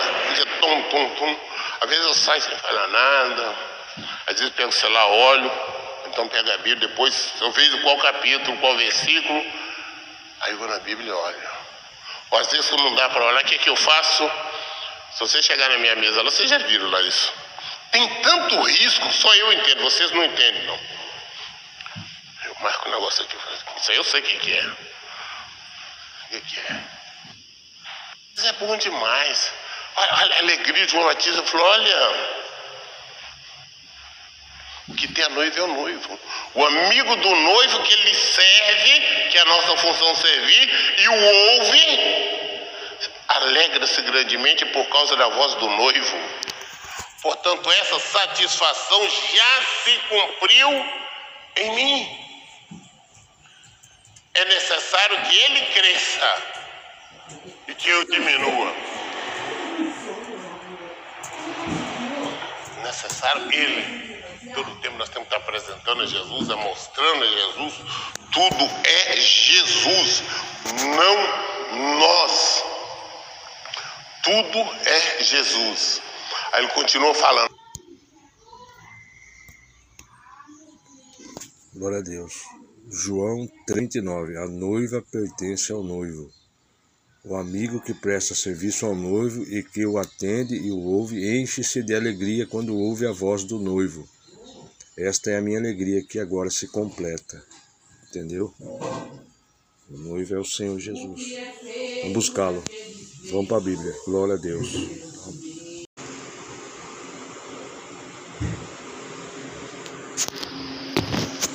E agora eles estão sob o domínio de César, né? Aí ele pergunta, vem cá, vai ser nessa época agora o senhor vai restaurar? Aí Jesus já cortou logo, deu um ensinamento maravilhoso para todos nós. O que, que Jesus disse? Olha, não se compete saber as épocas ou datas que o Pai estabeleceu por sua exclusiva autoridade. Ah, pastor, quando é que o meu casamento vai ser restaurado? Ou quando é que eu vou melhorar de vida? Ou quando é que eu vou ser curado? Quando é que eu vou conseguir esta ou aquela bênção? Esta ou aquela vitória? Ah, tem muito tempo. É hoje, amanhã, daqui um mês, um ano. Quando? Merece saber, não. Tem pessoas que ficam buscando sinais. Diz que não mudaria nenhum sinal. Jesus não mudaria nenhum sinal, não. O sinal que vocês terão é o sinal de Jonas. Sinal de Jonas foi ele que foi desobediente em virtude da desobediência. Três dias e três noites ali no ventre de um peixe, de um grande peixe. Depois, Deus deu ordem, o peixe tirou ele para fora. Ou seja, a palavra de Deus se cumpriu, que Deus tinha mandado Jonas pregar e tentou fugir. Ele desobedeceu. A desobediência teve uma consequência seríssima. Imagina você ficar como ele mesmo fala depois na oração dele, você é, basta ler o livro de Jonas, aí na Bíblia, na oração dele, o sofrimento dele, ele ficou ali sendo jogado né, é, é, para cima e para baixo ali no ventre é, do peixe ali. Tá? E até que é o terceiro dia o peixe vomitou ali na praia, por ordem de Deus, do Senhor. Então, é... ah não, quando serra não, não interessa não. Uma promessa do nós vamos perseverar que nós vamos alcançar. Ah, pastor, como que eu sei se é promessa de Deus, se é verdade ou não? A promessa nós sabemos que está a tua palavra. Se está de acordo com o Evangelho, se está de acordo com a palavra, vai acontecer. Não tenha dúvida. Vai acontecer. Estando na sua palavra. Tá? Então, é... ah, mas quando você está na palavra promessa, mas quando vai ser, não. Aí ah, outra coisa, ah, não, eu vou orar para Deus me revelar quando será, não, não. Ele, prometeu, ele não prometeu isso. Ah, pastor, mas tem casos que ele fala. Ele é o Senhor. Se ele entende de falar dessa, daquela pessoa, por esse por aquele motivo, é ele. É pela sua, sua exclusiva autoridade. Tá? Mas. É, aqui nós aprendemos hoje essa palavra, exclusiva autoridade. O que, que nós temos que fazer? Perseverar, como está no versículo é, em santidade, em viver o Evangelho, em praticar o Evangelho, nos santificando, sabendo que no momento certo, na hora certa, se nós estivermos vir a vai acontecer. E quando acontecer, o que, que acontece? É, é, nós seremos testemunha, nós iremos testemunhar. Vamos testemunhar o poder de Deus, vamos testemunhar o que Deus fez na nossa casa, o que, que Deus, Deus fez, o que, que Deus fez na nossa família, que, que, Deus, que, que, o que Deus fez na nossa vida. Iremos testemunhar onde que nós iremos testemunhar? Olha, olha o que, que ele falou com isso. Você será testemunha tanto em Jerusalém como em toda a Judéia e Samaria até os confins da terra. Hoje, eu observo, por exemplo, quando é, Deus restaura o casamento sempre, ou outras bênçãos grandiosas, aí nós postamos os testemunhos, as pessoas lá na Europa, na África, na Ásia, lá, lá, lá no mundo no Japão, onde quer seja, as pessoas é, é, recebem. E qual que é a vontade deles? Não é, não é agradecimento para o ministério, não é para o Senhor. E nós vemos as pessoas louvar o nome do Senhor, engrandecer o nome do Senhor. Ah, basta você olhar depois no, no, no YouTube os comentários nos casamentos, você vê as pessoas glorificando o Senhor. Sabe que foi Ele que fez. Hoje nós testemunhamos até o fim da terra nós recebemos o poder de Deus, o poder do Espírito Santo sobre nós, a, a, a palavra dele se cumpre em nossa vida, a promessa dele se cumpre em nossa vida no momento certo, não no nosso tempo, nem no nosso jeito, e testemunhamos até os confins da terra. Versículo 9.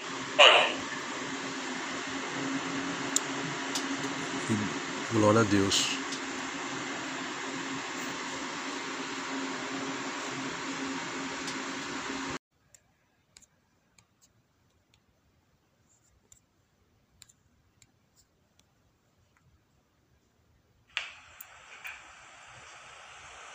Roger Costa pergunta no Facebook.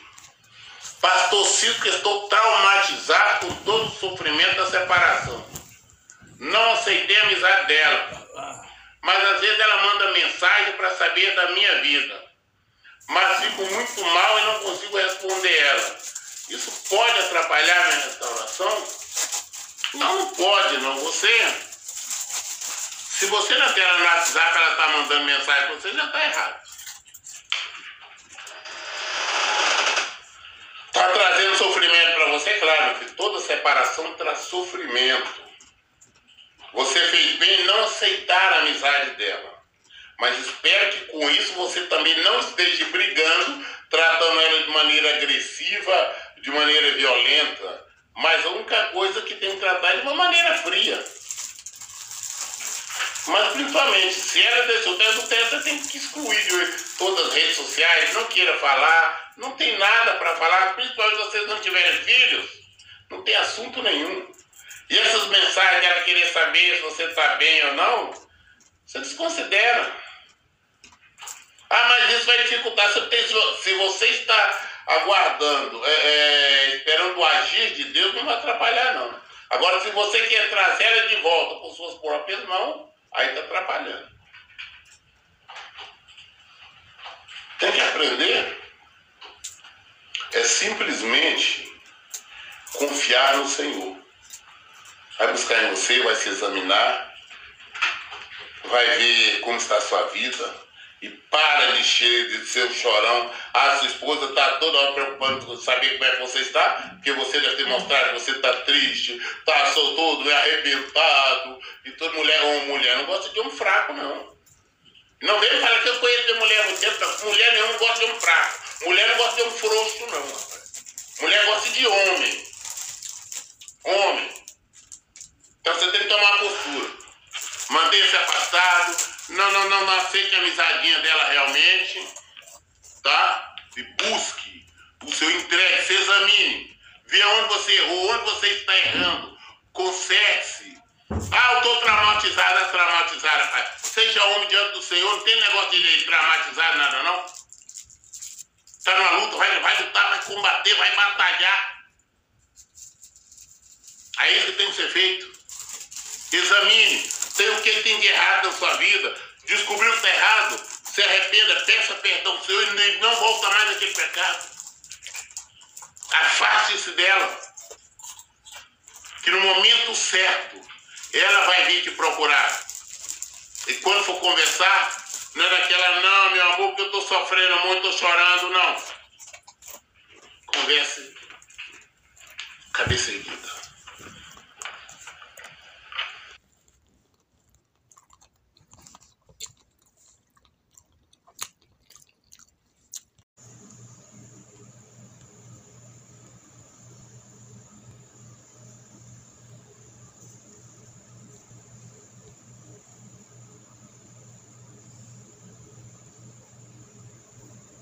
versículo 31. Eles prontamente lhe afirmaram: crê no seu Jesus e assim será salvo tu e os de tua casa. O que eu tenho que fazer? Muita coisa que eu tenho que fazer. Crê no seu Jesus e será salvo você e de tua casa. Aí as pessoas de hoje falam assim: Ah, pastor, eu tô orando, eu tô orando, não tô vendo mudança lá do meu marido. Eu não estou vendo mudança na minha mulher, eu não estou vendo mudança. Porque você quer dar uma de fiscal, você, você não está crendo em Jesus. Se você estivesse crendo, você não ficava olhando. Quando nós cremos, nós sabemos. Eu creio que existe algum, alguma coisa aqui. Então você não precisa nem tocar, não quer nem tocar, você tem. Não, eu creio que o Senhor vai restaurar meu casamento. Eu estou orando por ele, eu estou fazendo tudo, o pastor me orientou, estou fazendo tudo direitinho, mas eu não estou vendo mudança. Aí ele continua lá com ela, ela continua com ele. Aí não quer deixar, ela não quer deixar, ela não quer papo comigo. Ah, parece que ela está com mais raiva de mim, parece que ela está com ódio de mim. É isso que eu estou vendo. Está parecendo é isso e você não crê. Se você crê, eu sempre falo, vamos lembrar lá de Hebreus 11, nós vamos chegar lá ainda. Você tem a certeza, eu creio em Jesus, a palavra dele, então acabou. Ah, mas ele disse, ela disse, ele então entrar com divórcio, em litígio, não interessa. Creio em Jesus. E vivo a palavra e pratico. Aí você será salvo pode ter certeza que a sua casa, seu cônjuge, seu marido, sua esposa, seus filhos, através de você, não é porque você tem que estar ali falando, ah, não, porque Jesus não aceita segundo casamento, ah, porque tem que fazer, tem que fazer aquilo. Não, é você sempre praticar. Crê no seu Jesus, será salvo e tocar. Se você crê, você vive. Se você crê, você obedece. Você não obedece. Você não obedece a palavra do seu pai que você quer. Obedeça. Obedeça. Obedeça a palavra. Aí você verá a diferença. Creio no Senhor Jesus, será salvo tu e a tua casa. Não importa, tá tudo arrebentado. Ah, seus filhos estão no isso, seus filhos estão nas drogas, seus filhos estão na prostituição. Seu marido está com outra, seu, sua esposa está com outra, estão virando, existe divórcio, falou que não volta mais, já tem anos, está separado, né? Eu vou me posicionar, eu vou crer no Senhor Jesus. Lançamento além de restaurar você salvo e os da sua casa também, porque eles converterão também através de ti. Amém. Então, quando ele perguntou o que ele salvou, a resposta foi simples e direta. Eles prontamente lhe afirmaram: crê no Senhor Jesus, que assim será salvo em tua casa. Pronto. E 32. E lhes ministraram a palavra de Deus como a todos de sua casa, naquela mesma hora da noite, tomando-os consigo, lavou-lhe o ferimento e logo foi batizado ele todas as pessoas da sua casa. O que, Paulo Marcelo fez? Além de falar isso, ele levou para casa dele e pregou o carcereiro e para a família dele. Pregou o evangelho, mostrou. Nós estamos fazendo aqui agora falando. Falando que é Jesus, mostrando que é Jesus, mostrando como nós devemos viver, como nós devemos praticar a palavra de Deus. Como que temos que viver o Evangelho de Jesus Cristo. Aí. Explicando, explicou o Evangelho, esclareceu, explicou e ensinou. Que eles falando tudo isso, fizeram tudo isso, que o, que, o que o carcereiro fez? Naquela mesma hora o carcereiro pegou ele, lavou o ferimento, porque estava todo machucado, as costas todas arrebentadas, estavam ali, é, foram chicoteadas, estavam louvando, o Senhor todo machucado, correndo, porque o chicote, depois que ele bate ali, não, não, não é, não é um. Você vê um chicote, não, geralmente é o que eles chamam de escorpião é, é, com coisas na ponta. Na pior das pontas, eram várias pontas de, de couro ali, assim. Quando batia, saía cortando várias vezes. Imagina você tomar 39 chicotadas nas costas.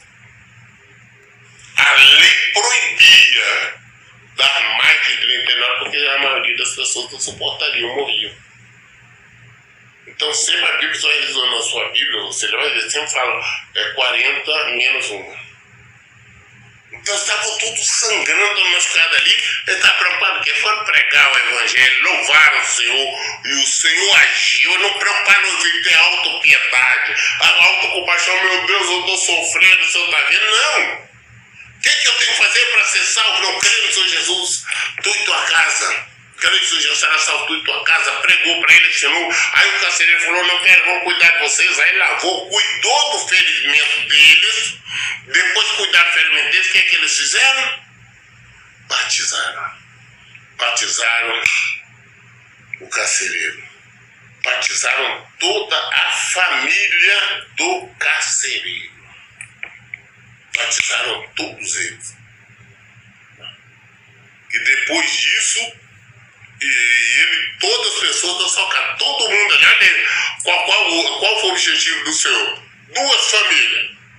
Não deixou de pregar na Danasa, não deixou de pregar na Bitínia. Levou isso para Filipos. Pregou para duas famílias. A do carcereiro e da vendedora, a Lídia, vendedora de puro Pitiati. Versículo 34. É, então insistiu para que subisse a sua casa, onde lhes preparou mesa farta, e com todos os seus expressava grande júbilo por haverem crido em Deus. Cassino agora fez questão, falou: não, não, mandou em casa, preparar. Olha, olha, olha a situação do preso que estava acorrentado ali pelo pé, numa cela de, de segurança máxima na época O carcereiro leva para casa dele e oferece uma mesa farta, não coma, e cuidou dos machucados, do ferimento dele, e eles todos alegres, por quê? Porque haviam crido em Deus, porque aceitaram a palavra, conheceram a Deus. Aleluia. Era o propósito do Senhor. Versículo 35. Glória a Deus. Versículo 26. De repente aconteceu um terremoto tão violento que os alicerces da prisão foram abalados. No mesmo momento, todas as portas se abriram e as correntes que prendiam a todos se soltaram. Quando eles estão ali no vão, de repente, aquele terremoto de balançar os alicerces ali da prisão. Terremoto terrível. Mas não caiu parede, não caiu nada. A única coisa que aconteceu, as portas das prisões se abriram. Todas as portas das prisões se abriram. E as correntes que estavam ali, prenderam eles ao tronco, também se soltaram. Olha bem, o terremoto aconteceu, não foi para a parede cair, para desmoronar nada, não. Somente as portas abriram e as correntes que estavam prendendo soltaram. Aí nós ficamos, você não tem que ver um terremoto assim. O terremoto acontece a qualquer momento. Hoje esse terremoto é espiritual, na hora que o Senhor fala assim, é hoje. Ah, passou todo o tempo promessa, Senhor, tem tanto tempo que eu estou no deserto, estou lutando pelo meu casamento, estou lutando pela restauração do meu casamento nada acontece. Eu não vejo nada, cada vez está mais difícil. Passou um ano, passou dois, passou três. E eu estou lutando, Senhor, através de uma direção do Senhor. Eu estou lutando, Senhor, através da direção do Espírito Santo. Por quê? Porque o Senhor revelou a mim que eu não posso casar de novo. Seria adultério, então foi uma revelação do Senhor. Mas Senhor me deu essa revelação, estou lutando até hoje, agora de forma certa, adequada. Mas não até agora não, está demorando.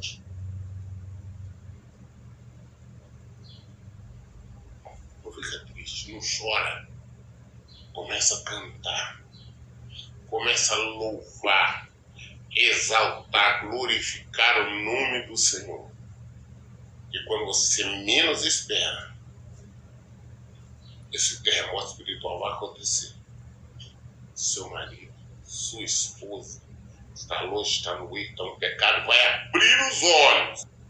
E aquilo que era impossível, você acha, não. Ele é muito soberbo, ela é muito arrogante, ela jamais vai pedir perdão, você vai ver chorando seu cônjuge que está no erro, no pecado, arrependido, chorando, pedindo perdão, falando, eu quero minha família, eu te quero. Você vai ver isso acontecer. Ah, pastor, mas ter um tempo não importa. Você está sob a direção do Espírito Santo. Por que você não está no erro? Por que você não arrumou outro homem, outra mulher? Porque você descobriu. O Espírito Santo impediu. Assim como impediu Paulo de pregar outros lugares. Então tá tendo luta, tá? Não preocupa não. O senhor está ciente, consciente e permitiu isso. Aí para quê? Para o seu engrandecimento e você vai dar um testemunho muito grande. Você vai dar um testemunho maravilhoso. Prosseguindo, versículo 27. O carcereiro despertou. Versículo 20 ele fala: Pois não podemos deixar de falar de tudo quanto vimos e ouvimos. Atos 4, 20. Posso deixar de falar tudo que nós vimos e ouvimos. Eles viram, foi testemunha ocular de tudo que Jesus fizeram. Nós não podemos nos calar, não, desculpa. Não pregar isso aqui é verdade. É o que nós vimos, ouvimos.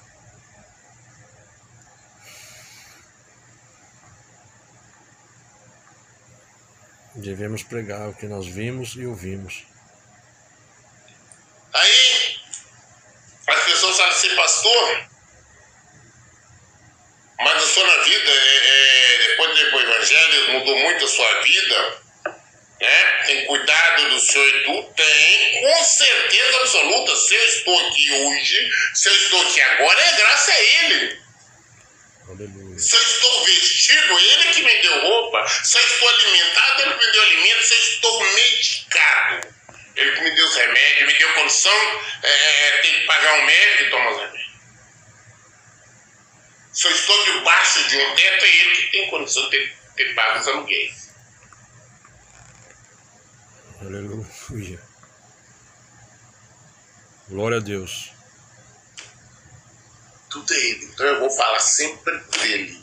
Ah, por isso não, porque ele mandou falar de salvação, mandou falar de vida. Ele não, ele não mandou é, é, pregar o engano, não, para vocês virem. Ah, que ele vai te abençoar, que ele vai estar. Ele falou: venha, convertam-se. Ele cuida de cada um dos seus.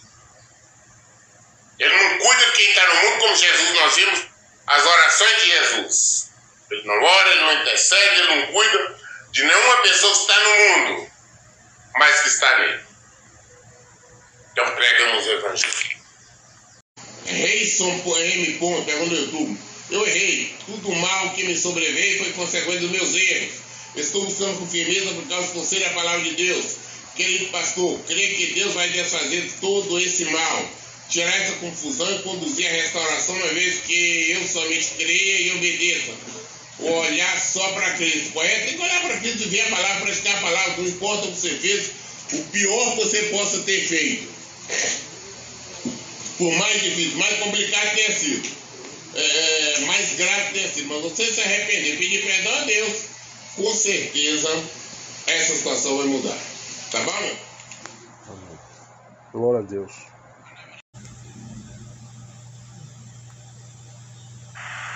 As de Deus são claras.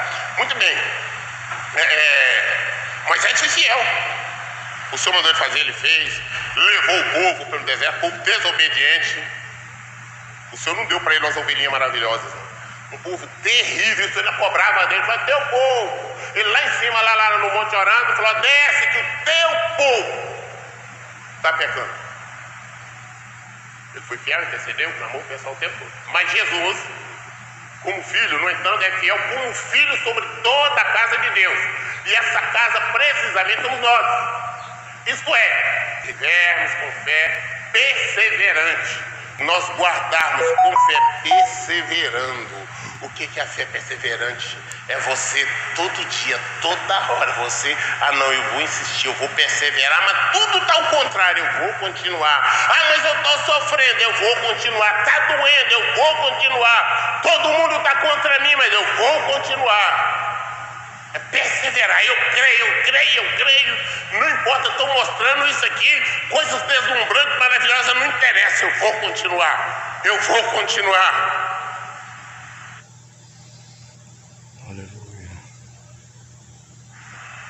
Essa casa somos nós, isso é. Se retivermos. Fora então não somos casa de Deus, não somos templo de Deus, nada. Só se nós estivermos realmente perseverando na fé. A coragem e a esperança da qual nos gloriamos. Nós nos gloriamos exatamente naquilo que nós sabemos que vamos receber. Nós trabalhamos, as pessoas trabalham, eu não sou meio vagabundo. Vocês que trabalham, aí todo mês, aí você fala, então vocês trabalham, sabendo que não tem que trabalhar. Final do mês vou receber. Final do mês é certo. Então por que, que vocês suportam é, trânsito infernal para ir para o trabalho, para voltar do trabalho, é, trabalhando muito, encheção de saco de patrão? Tá muito patrão bom na vida sou idiota. Não é Henrique? Fala nada, fica calado. Senão você vai pro banco, presta atenção. Comigo é assim. Depois, já, já, já assim. A pessoa está trabalhando, todas as irmãzinhas lá, as colegas trabalham, que enchem o saco, né? Mas você suporta isso. Mas não pode. Mas suporta tudo por quê? Porque você sabe que no final do mês tem recompensa. O salário está lá, Pedro. Suportamos tudo por isso. A mesma forma, nós suportamos tudo aqui, a nossa carne, porque no final sabemos que tem uma salvação. Nós temos vida, nós temos um paraíso, vamos desfrutar de algo fora do comum. Do quanto tempo? Por toda a eternidade. É isso que nós temos que entender. É difícil, é. Mas só imagina, caramba. Eu fico com pena das pessoas, principalmente que moram nas grandes capitais, principalmente igual São Paulo. Ou a irmã que acorda 4 horas da manhã, pega ônibus, trem, metrô, jegue, é, é, mais um monte de coisa para ir trabalhar. Aí começa a trabalhar. Novamente, sai na hora do rush. Novamente. Trem, jegue, metrô, é, é, jegue, carroça. Chega em casa 10 horas da noite. Tem que ir. É, tem mulheres, tem ovelhas que tá assim. Chega em casa, faz a janta, janta, porque tem que fazer deixar a marmita pronta pro dia seguinte. Mas por que faz isso? Porque precisa, sabe que o final do mês está ali, na ponta está ali o dinheiro. Agora nós sabemos que nós temos uma promessa garantida aqui, se nós não formos perseverantes, não vamos conseguir ter a garantia aqui que nós temos salvação se nós perseverarmos. Se você trabalhar direito no final do mês, você recebe seu salário. Se você faltar dia, seu salário vai ser menos. Trabalhou direito, está lá todo o salário integral. Se nós andarmos de maneira correta, lutando, lutando contra tudo, lutando principalmente contra nós mesmos, vamos desfrutar de vida eterna toda felicidade. Aí sim, aí chegou a aposentadoria. Aí esse negão barrigudo aqui vai falar agora, meu filho. Ah, né? Não quero saber de nada. Agora não tem negócio de, ó, oh, não tem ovelha, não tem ninguém. É minha vez agora. Tá? Pedrinho passar para ele e falou, meu filho, não conheço não. Dá licença, estou de folga. E se tocar telefone lá para São Pedro, é com o senhor mesmo, ó, eu não atendo mais. É, é por isso que nós lutamos, com essa esperança. Assim, como proclama o Espírito Santo. O que, é que o Espírito Santo fala? Hoje, se ouvis a sua voz, não endureçais o vosso coração, como ocorreu na rebelião durante o tempo da provação no deserto. Durante o tempo da provação no deserto. Tchan, tchan, tchan, tchan. É, a gente precisa a, prestar atenção em três pontos. Primeiro ponto, a dor somado ao cansaço, somado à artimanha do inimigo, que quer te colocar insatisfação, que quer te colocar dúvida, que quer te colocar tristeza, porque ele quer esgotar a tua fé. Presta só atenção. É, Filipenses está escrito assim: haja o que houver, alegrai-vos no Senhor. Isso foi escrito pelo apóstolo Paulo. É, se nós deixarmos a semente da insatisfação brotar no nosso coração, é isso que o diabo quer. Você quer que seja feita a vontade do diabo na tua vida? Não. Então rejeite a insatisfação, rejeite a tristeza Rejeite esse sentimento que parece que é uma, uma coisa podre querendo entrar dentro de você, tá? Rejeite o medo, rejeite a tristeza. E se somado a isso, se tiver com dor, toma um dipirona. Confia no Senhor. Se tiver com dor, é, se examine. Confie em Deus, ore. E para cada situação, Deus vai dar um escape. Então, nessa gravação, Primeiramente, rejeite toda a insatisfação, que isso é uma semente que o diabo quer colocar. Segundo lugar, é, rejeite também, recuse a tristeza, tá? Porque isso é deixar fazer a vontade do diabo, então faça a vontade de Deus. Qual é a vontade de Deus? Busca o Espírito Santo. Faz uma leitura bíblica, busque a palavra, porque na palavra você vai ter o que? Alegria. Na presença de Deus até a tristeza salta de alegria. De onde virá o meu socorro? Meu socorro vem do Senhor que fez os céus e a terra. E então isso é momentâneo. Busca ao Senhor, que só não passa. Deus que é eterno e Ele é imutável. Tudo passa, a situação passa. Então essa situação vai mudar. Traga na tua memória aquilo que Ele traz a esperança. O que é a esperança? A esperança é Jesus. O que Ele traz a esperança? As promessas de Jesus que é fiel ele promete estar contigo, passar com você, entendeu? E ore ao Senhor, busque ao Senhor, leia a palavra, comece a ler um versículo, entenda aquele versículo e coloque em prática. E você verá florir dentro de você, brotar dentro de você alegria e jorrar alegria, jogar confiança, vai, vai aumentar a tua alegria, vai aumentar a tua felicidade em Cristo Jesus, porque Jesus é a felicidade. E continue buscando ao Senhor, busque a Jesus. Glória a Deus por isso. Veja só aqui essa anotação do caderno para nós meditarmos, renovando a nossa mente, renovando a nossa vida pela palavra de Deus. Purifique-se. Veja só, não tenho dúvida sobre o poder de Deus. Pois o que está escrito, nós cremos. Então, estamos certos, eu estou certo, convicto, que o que Jesus falou é verdade. E o que Jesus falou sempre, sempre se cumprirá. O que ele falou é promessa ele é todo poderoso, ele é fiel e ele faz cumprir a promessa. 2 Coríntios 1, 20 Pois tantas quantas forem as promessas de Deus, todas têm em Cristo sim. Por isso, por intermédio dele, o Amém é proclamado por nós para a glória de Deus. Hebreus 1, 3 Ele é o resplendor da glória e a expressão exata do seu ser, sustentando tudo o que há pela palavra do seu poder. Depois de haver realizado a purificação dos pecados, ele se assentou à direita da majestade nas alturas, tornando-se tão superior aos anjos quanto o nome que herdou é ainda mais excelente do que eles.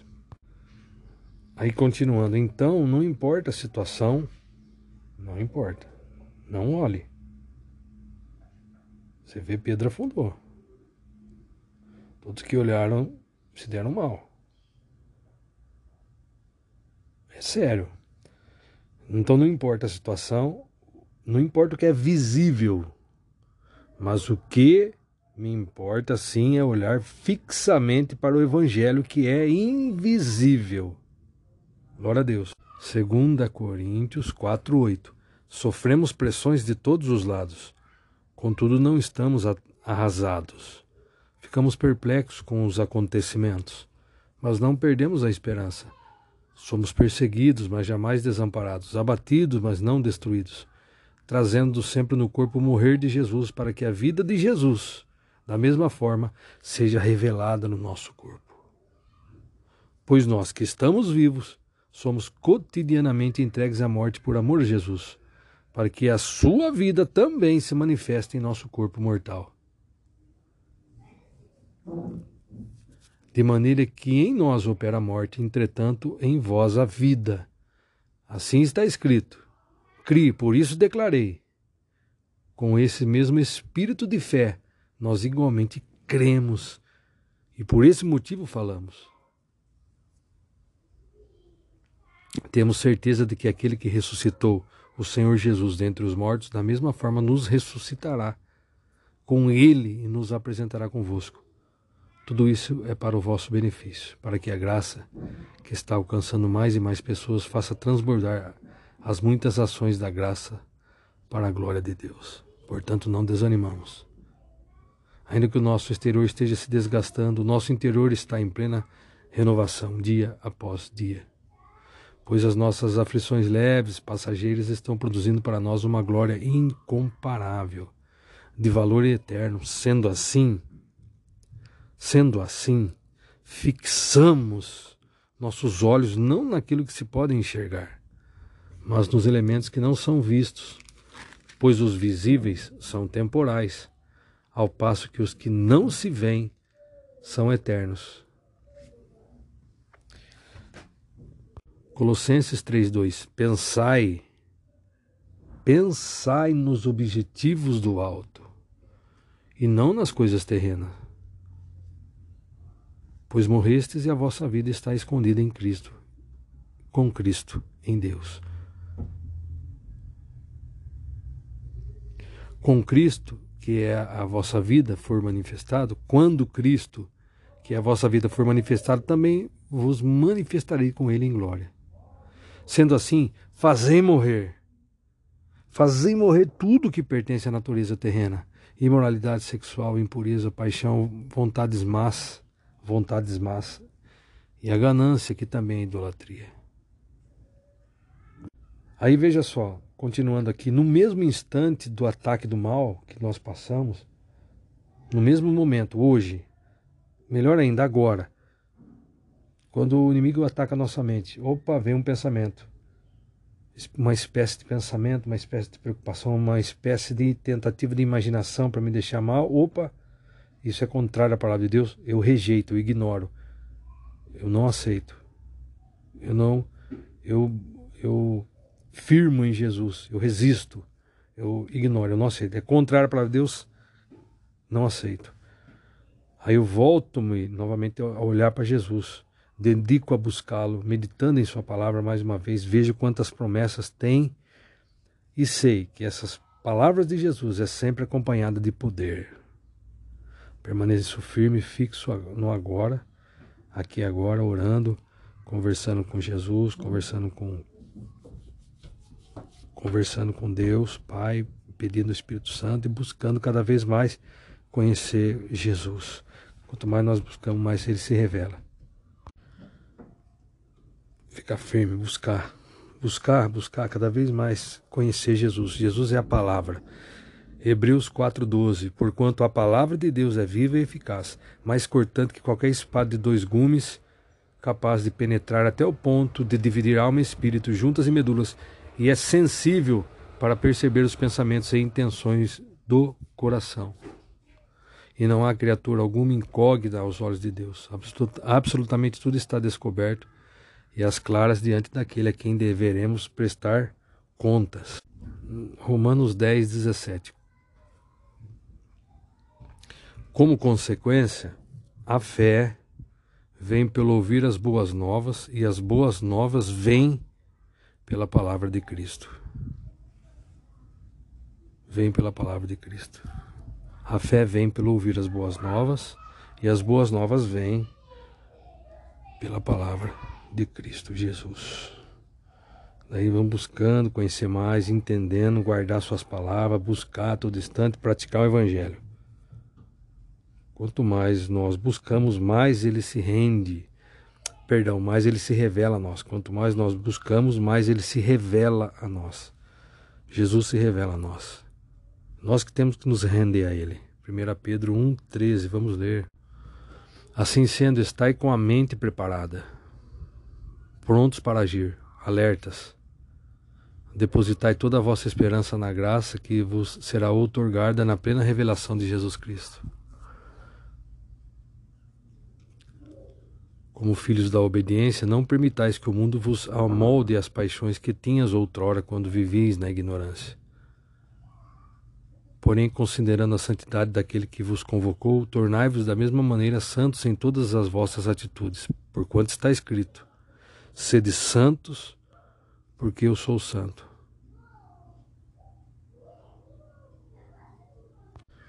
Daí, para isso que eu, eu preciso, né? Me autoexaminar todo dia, ver onde eu estou errando e abandonar o erro. Romanos 12, Portanto, caros irmãos, rogo-vos pelas misericórdias de Deus que apresenteis o vosso corpo como um sacrifício vivo, santo e agradável a Deus, que é o vosso culto, lógico. E não vos amoldeis ao sistema desse mundo, mas sede transformados pela renovação das vossas mentes. Mas sede transformados pela renovação das vossas mentes, para que experimenteis qual seja a boa, agradável e perfeita vontade de Deus. Qual é a boa, perfeita e agradável vontade de Deus para nossas vidas, a nossa salvação. Portanto, a nossa santificação para a salvação. 1 João 1,9 Se confessarmos os nossos pecados, Ele é fiel e justo para nos perdoar os pecados e nos purificar de qualquer injustiça. Vamos ler Tiago 4, Versículo 7: Portanto, sujeitai-vos a Deus, resisti ao diabo, e ele fugirá de vós. Achegai-vos a Deus, e ele acolherá a todos vós. Pecadores, limpai vossas mãos, e vós que tendes a mente dividida pelas paixões, purificai o coração. Entristecei-vos, arrependei e chorai. Abandonai o riso fácil e pranteai. Trocai a vossa euforia pelo pesar. Humilhai-vos na presença do Senhor e ele vos exaltará.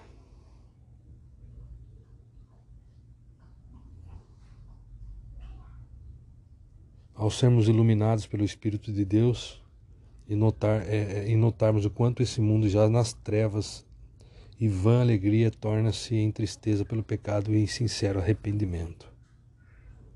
Refletir sobre nossas vidas e arrepender-se de eventuais pecados ainda não confessados. Essa lavagem, nos lavar, purificar, purificação espiritual, dia após dia. Concluindo, confio no poder de Deus, sim. Confio na Sua palavra.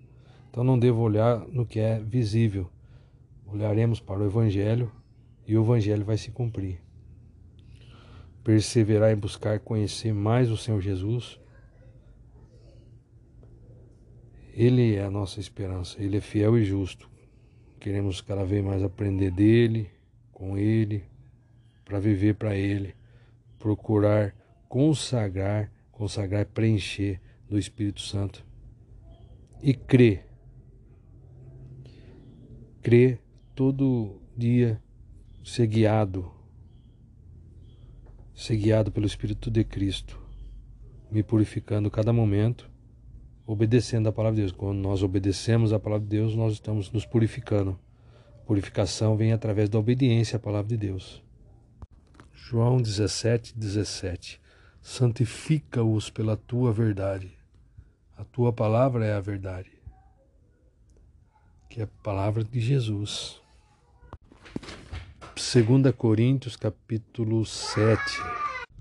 Amados, visto que temos essas promessas, purifiquemo-nos de tudo que possa contaminar o corpo e, por conseguinte, a alma, aperfeiçoando a santidade no temor de Deus.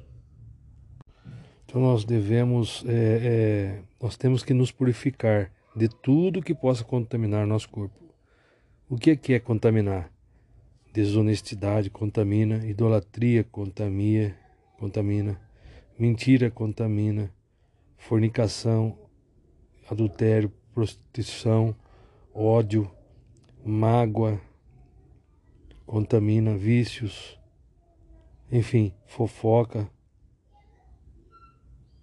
Então, tudo isso nós temos que nos purificar.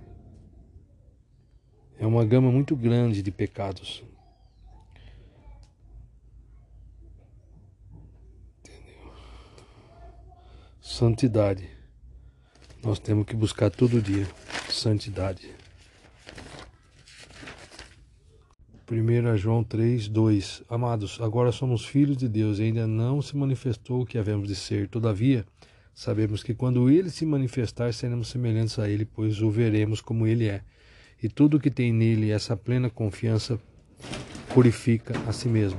E todo aquele que tem nele essa plena confiança purifica a si mesmo, assim como ele é puro. Mediante a fé sincera, uma fé sincera, o crente vai abandonando santificação de tudo o que o separa, o pecado da plena comunhão com o Espírito de Deus. Busquemos a comunhão, a plena comunhão com o Espírito de Deus. Veja só, hoje eu estou aqui e creio que veio uma resposta de, de há tempos que eu não tinha esse entendimento, há muito tempo que eu pedi a Deus, falei, Senhor, qual o significado da gente falar?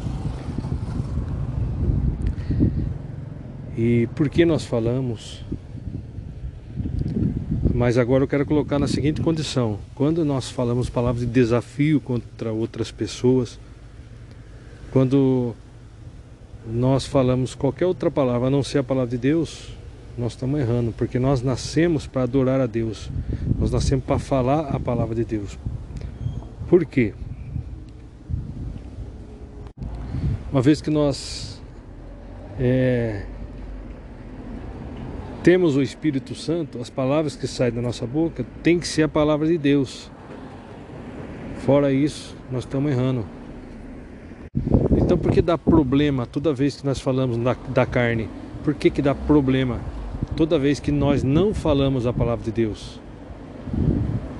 Porque nós estamos insultando Deus, falando de outra coisa. Entendeu? A boca fala do que o coração está cheio. O coração aqui é a mente. É todo o nosso ser. Então, se nós estamos cheios do Espírito Santo, não sai de outra coisa de nós a não ser a palavra de Deus. Nós temos que ter essa consciência. A partir de hoje eu tenho essa consciência. Que não adianta, portanto que não adianta a gente falar é, em roda de pessoas que estão falando outras coisas e conversar coisas que não são a palavra de Deus. Nós estamos é, afrontando Deus. Se nós estivermos brigando, desafiando alguém, entendeu? Querendo vencer outra pessoa, brigar, discutir nós não discutimos. Por quê? Porque o que nós temos que falar é a palavra de Deus. Isso vai, com, com o tempo, vai dar mais profundidade. A graça de Deus vai nos revelando. Mas hoje eu resolvi gravar isso. Que todas as palavras que falamos que não é a palavra de Deus não são produtivas. Não são produtivas. Tá bom? Tudo que nós temos que falar é a palavra de Deus. É isso que ocupe a nossa boca, a nossa mente, nosso coração. Então, eu deixei registrado aqui que todas as palavras que nós falamos brigando, que nós falamos discutindo, que nós falamos é, da carne, elas são frontalmente contra Deus. Então vamos procurar nos encher da palavra de Deus e que nossa conduta e seja é, quando falarmos, quando abrirmos a nossa boca, ela deve conter a palavra de Deus. Isso que é necessário. Tem nada, rapaz. Se você tem, você conhece o Senhor. É a coisa mais íntima, mais pessoal é o Espírito. O Senhor divide o Espírito dele com nós. Nós não conhecemos ele. Não. Está faltando alguma coisa. Quem tem o Espírito de Deus conhece a mente de Deus. Tem pessoas que estão querendo ainda, ah, não estão vendo Deus ali, estão vendo Deus acolá. Conversa fiada, mentirada, ou então estão sendo enganados pelo diabo. Me perdoe falar, mas tem muita reportagem pelo mundo afora. Assim é hoje em dia. Ah, fulano está em tal lugar, de repente viu Jesus. Não, não viu Jesus, não. É Jesus da palavra. Jesus é o Senhor.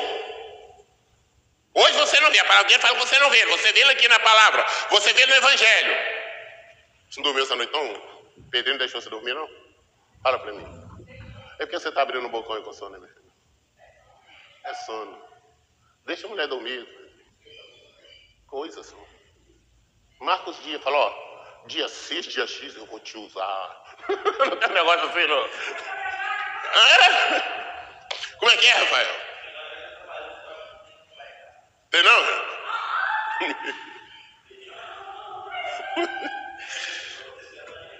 É. Porque a coitada fica morrendo de sono. Porque ele fala, não, mas ela não trabalha, né? Então tá. Vai. É... Então, é, é, ele nos otorgou o seu espírito. Está livre quem quiser. Então, se nós temos, já estamos falando, se nós temos o Espírito de Deus, nós sabemos como orar, como orar, o que pedir, como viver, nós sabemos tudo. E vimos e testemunhamos, João viu, né? Ele conviveu com Jesus. A relação dele, vimos e testemunhamos que o Pai enviou o seu Filho para ser o Salvador do mundo. Se alguém confessa publicamente que Jesus é o Filho de Deus, Deus permanece nele e ele em Deus. Ah, pastor, eu confesso. Ah, Jesus é filho de Deus. Não basta isso não confessar nisso não. Eu estou cansado de falar. Falar não é papagaio, não. Maritaca fala. Só você treinar. Você confessa a Deus. Pedindo quando vê aquela...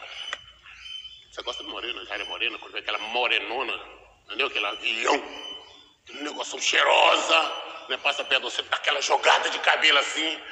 Fala, ah, meu gostosinho. Aí você olha e fala, sai, Satanás. Aí sim, aí você está confessando a Cristo. Mas se você não parou, falou, como é que é o negócio? Né? Pra dizer, eu sou Pedrinho, o que você quer mesmo? E por aí fora vai, você pode estar aqui direto falando que confessa Jesus, mas seu ato está negando. É realidade. Você confessa em público, quando todo mundo está fazendo o que é errado, você está fazendo o que é certo. Eu estou confessando em público. Ah, mas por que você não faz isso? Não, não vou fazer não. Ah, mas fulano fez assim com você, o problema está nele, o mal está nele, não em mim. Confessar Cristo. Aí, só que o povo entende que confessar, ah não, eu confesso Cristo, confesso que Cristo é filho de Deus e está tudo certo. Aí vive no erro. Você vai para o inferno, rapaz. Falando igual papagaio, você não vai para o inferno. Não tem desculpa. Você não confessa.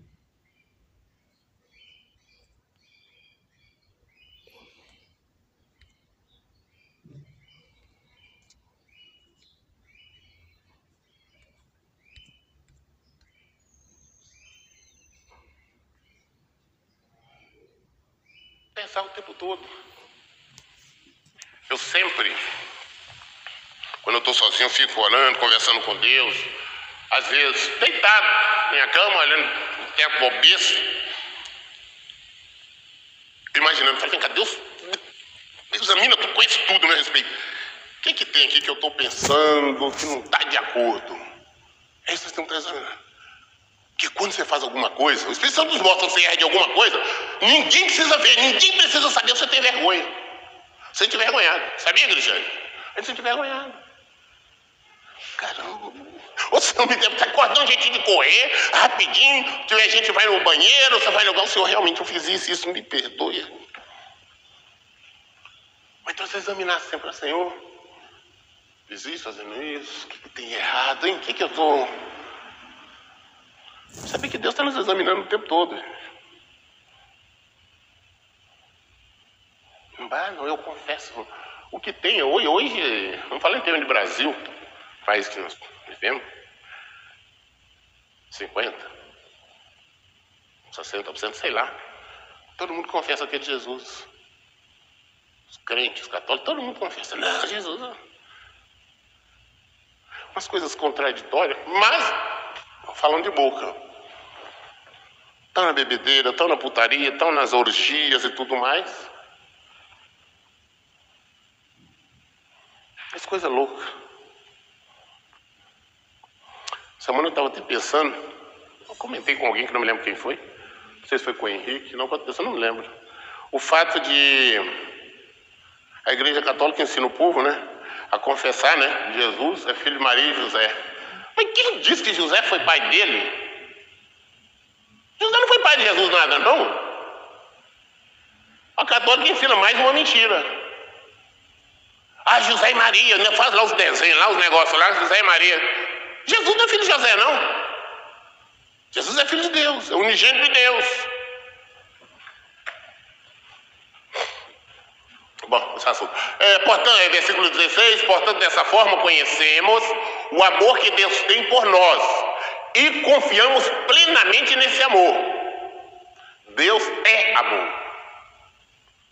Rapaz, mas que afirmação, né? É uma afirmação doida. Fala que Deus é amor, mas ele está mandando o povo para o inferno. Deus é amor, mas nos manda para o deserto. Deus é amor, mas quando derramou o cacete como o nosso lombo. O povo não quer aceitar isso, não. não. Ah, para qualquer. Os pentecostais, né? Eu amo esse povo. Sugestividade.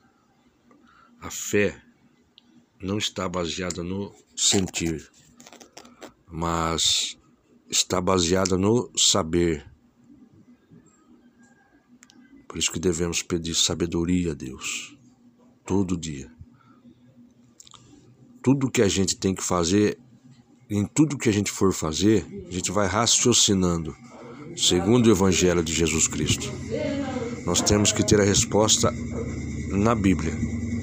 Nós temos que ter resposta aqui, ó, aqui na Bíblia. Nós não podemos concordar com nós mesmos, nós não podemos concordar com a nossa carne. mas nós precisamos fazer tudo com raciocínio bíblico. Tudo o que a gente tem que fazer é raciocinando segundo o Evangelho de Jesus Cristo. Amém? A fé completa, uma fé completa, sobrenatural e não sensorial. 1 João 5,4 Porque todo o que é nascido de Deus vence o mundo, e esta é a vitória que vence o mundo, a nossa fé. Veja só, vem, vem lembranças, rejeite, saudades, rejeite, emoção, assimilações, provocações, influências, rejeite, imaginações extremistas, jogue tudo isso no lixo. Aprender a viver os próximos minutos pela fé e não emoção. Vem lembranças? Recuse. Vem pensamentos de ontem? Rejeite. Vem sentimentos contrários à palavra de Deus? Recuse. Vem isso, vem aquilo? Recuse. Concentre na palavra de Deus. Preocupação incomodação, rejeite. Ah, mas será que eu vou vai acontecer isso? Penso só no agora, isso mesmo, só no agora, concentrado na palavra de Deus. Praticar a palavra compete viver o momento presente e não viver imaginando, não viver imaginando o ontem, o amanhã, mas obedecendo a Jesus, sim. Isso sim consiste no agora, no momento presente. É agora. Concentre-se no momento presente, orando em todo o tempo, decidindo, raciocinando em todo o tempo. E quando em combate com o mal, daí você fala em voz alta. Diga ao monte, você entendeu? É a fé que agrada a Deus e não a emoção viver pela fé. Amém? O justo viverá pela fé. Concentrando-se então no momento presente, orando e a vitória está em nossa mente, raciocinando, discernindo e tomando cada decisão pela fé e não pela emoção. Rejeite a emoção. Guardemos-nos com força contra a sugestividade imaginária. E número dois, da sugestividade emocional. Nós vamos explanar isso. Vença trocando pela concentração do momento presente, alimentado pela verdade, pela palavra de Deus. Troque a emoção, vivendo, pensando nesse instante apenas, raciocinando, pensando na palavra de Deus, em conformidade com a palavra de Deus.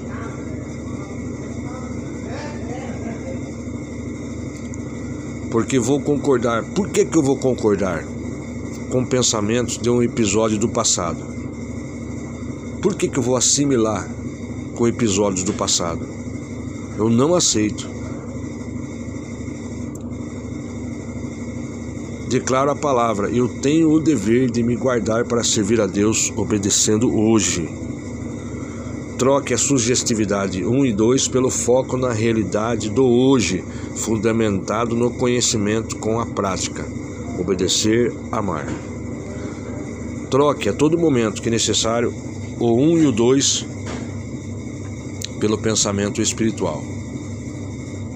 Troque a sugestividade imaginária, um, e a sugestividade emocional, que é o número dois, pelo pensamento espiritual, pelo raciocínio do, de Jesus.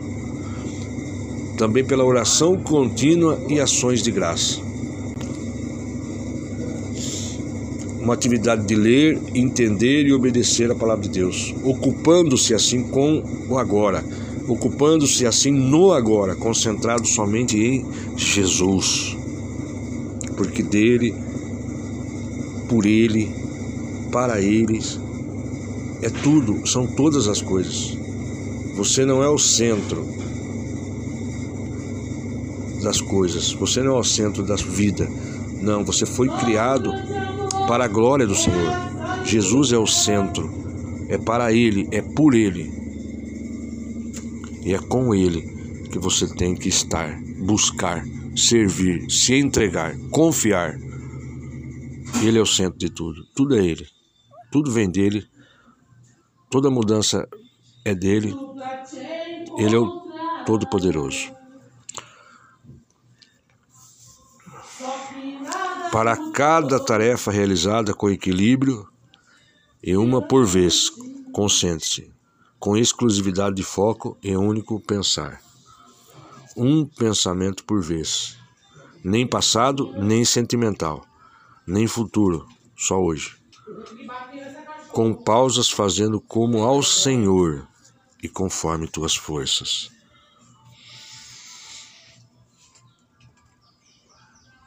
Sugestividade inclui firme e constante resistência a sugestões de sementes para gerar dúvidas. Uma prática firme, constante, diária de resistência às sugestões que são sementes lançadas a todo tempo, buscando gerar dúvidas na sua mente resistência contra descontentamento, lembranças, curiosidades, ansiedade, tristeza e medo.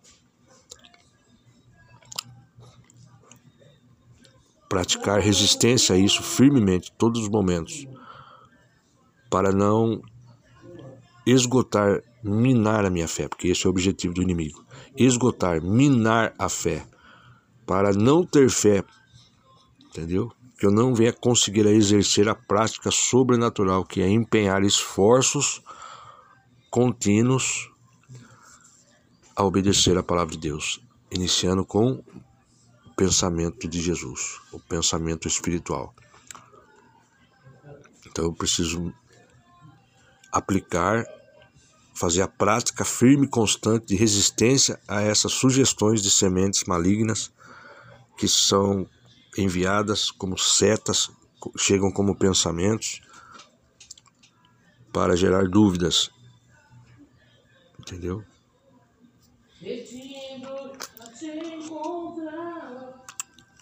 Por que, que eu vou pensar no ontem?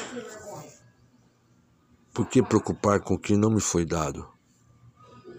Portanto, não é meu o amanhã. Não devo pensar no amanhã. Por que pensar no passado? passado é uma arma que o inimigo usa para nos deixar emotivo, porque ele trabalha na emoção, a emoção é na carne. O diabo trabalha na carne. Se nem no hoje devo me preocupar, se nem no hoje eu devo andar inquieto, mas sim viver. Viver é amar, amar é obedecer, obedecer é praticar, e praticar é confiar confiança total no Senhor. Porque dele, por ele, para ele são todas as coisas. Tudo é o Senhor Jesus. Portanto, pense só no agora. Uma memória esperançosa. Esperar gera confiança, olhando para a firmeza de Jesus. Descanse na fidelidade eterna uma memória esperançosa. É uma mente que espera, que confia. A esperar gera confiança. Inclui também a batalha na mente e a emoção. Não interessa a lógica humana, tá? O que falam, que deixam de falar, entende? Intimidação mas ouça somente a palavra de Deus. Escute, ouça somente a palavra de Deus. A fé vai ouvir, entender e obedecer a Jesus, que é a palavra. Amém? Pensamento espiritual. Andar em espírito e não satisfazer as concupiscências da carne.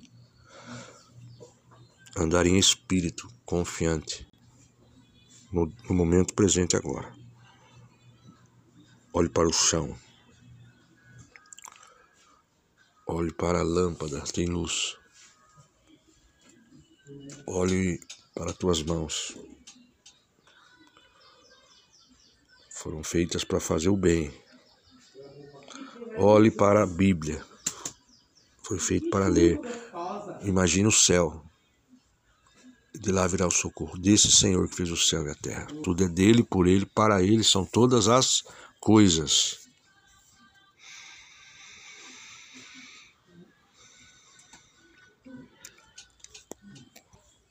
não se inquietar, não se afobar. Vigilância contra isso, policiamento, policiamento forte contra isso, porque as coisas vão chegar. Veja só, certamente vai chegar para você para realizar algo. Não precisa se precipitar, se angustiar, se afobar. Recuse isso entendeu? Saiba também que vai vivendo este dia passo a passo, em conformidade com a palavra de Deus, vai vivendo paulatinamente durante o dia de hoje e o Senhor vai falar com você. Ele vai comunicar à sua mente o que deve ou não fazer. Esteja na posição certa para isso, ok? Para Deus comunicar com você. Esteja em constante oração e raciocinando em tudo que você for fazer, você vai raciocinando o que está aqui na Bíblia. O que está aqui. Apenas creia e seja sensível com a fé para tal. Seja sensível com a fé pronta, uma fé completa, que confia 100% no Senhor, uma confiança, uma entrega total. Isso que é necessário. Emoção é as obras da carne. A emoção é as obras da carne e a aplicação da fé para vencer a sugestão da ilusão, mentira, acusação, a confusão, o roubo, a morte, destruição e intimidação. Isso é obra da carne e devo aplicar fé para vencer tudo isso. Tudo, tudo é essa sugestão de ilusão, mentira, acusação, confusão, roubo, morte, destruição, intimidação e sugestividade extremista,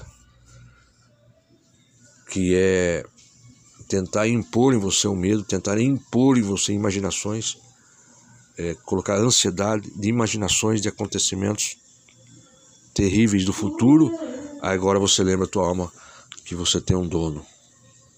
Tudo só acontece ou com a vontade ou com a autorização de Deus entende? Porque Deus zela por mim, vela por mim, como também Ele vela pela palavra dele. E a palavra dele é, diz que, que Ele é o Senhor sobre todas as coisas, que tudo é para Ele, tudo é por Ele, e Ele que é o Todo-Poderoso, entendeu? Ele é, é a minha rocha inabalável, entendeu? Ele é o Senhor, Ele é o Alfa e o Ômega, Ele é a vida, ele é Jesus, ele é o príncipe da paz, ele é o, o, o advogado, ele é o juiz, ele é tudo. Olhe o que é puro, olhe agora para Jesus. Olhe para Jesus. Você pode observar a natureza, contemple as árvores, as flores, quantos animais que Deus criou tão bonitos, o sol, o céu, quando olha para o céu, você vê azul e as nuvens, você tem a certeza que o socorro vem do Senhor que fez os céus e a terra. Olhe para a terra, as plantações, agradecemos pelos alimentos que Deus nos tem dado.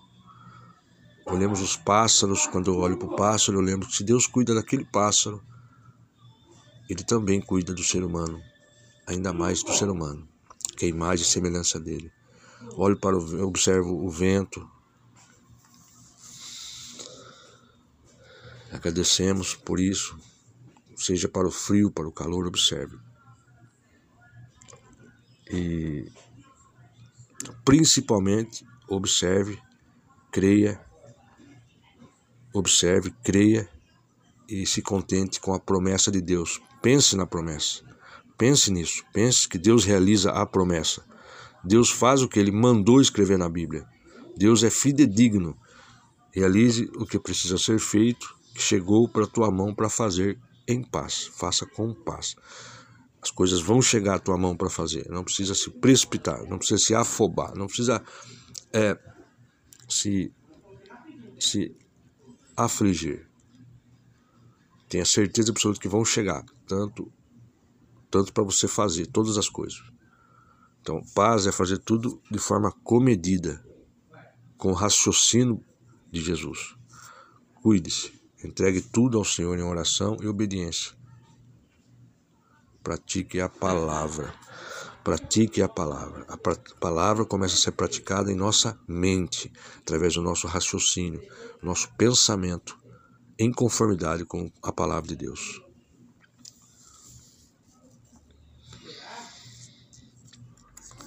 Não fique imaginando isso ou aquilo, não fique imaginando, lembrando do passado ou o futuro, se inquietando isso é mal.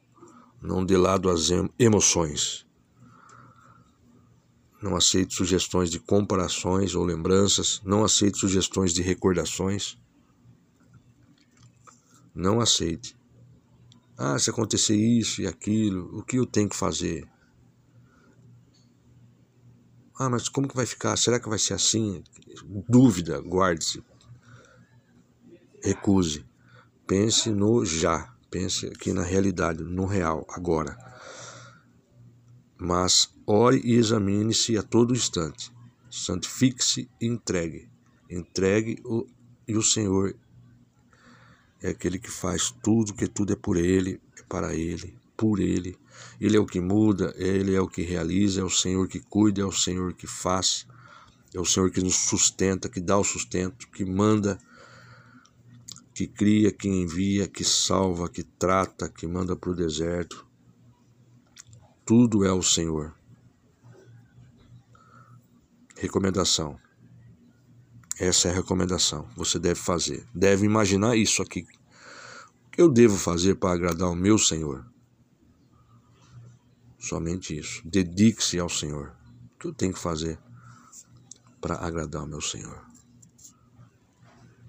Exemplo, sei que não devo me examinar, eu sei que devo me examinar. Eu sei que eu devo me examinar. Então, nesse momento, o que eu penso está de acordo com Jesus? Esse pensamento que eu estou tendo está de acordo com Jesus? Se está, continuo. Agora, quer me sobrevir tristeza? Quer me sobrevir medo? Sugestividade extremista? Entendeu? Recordação,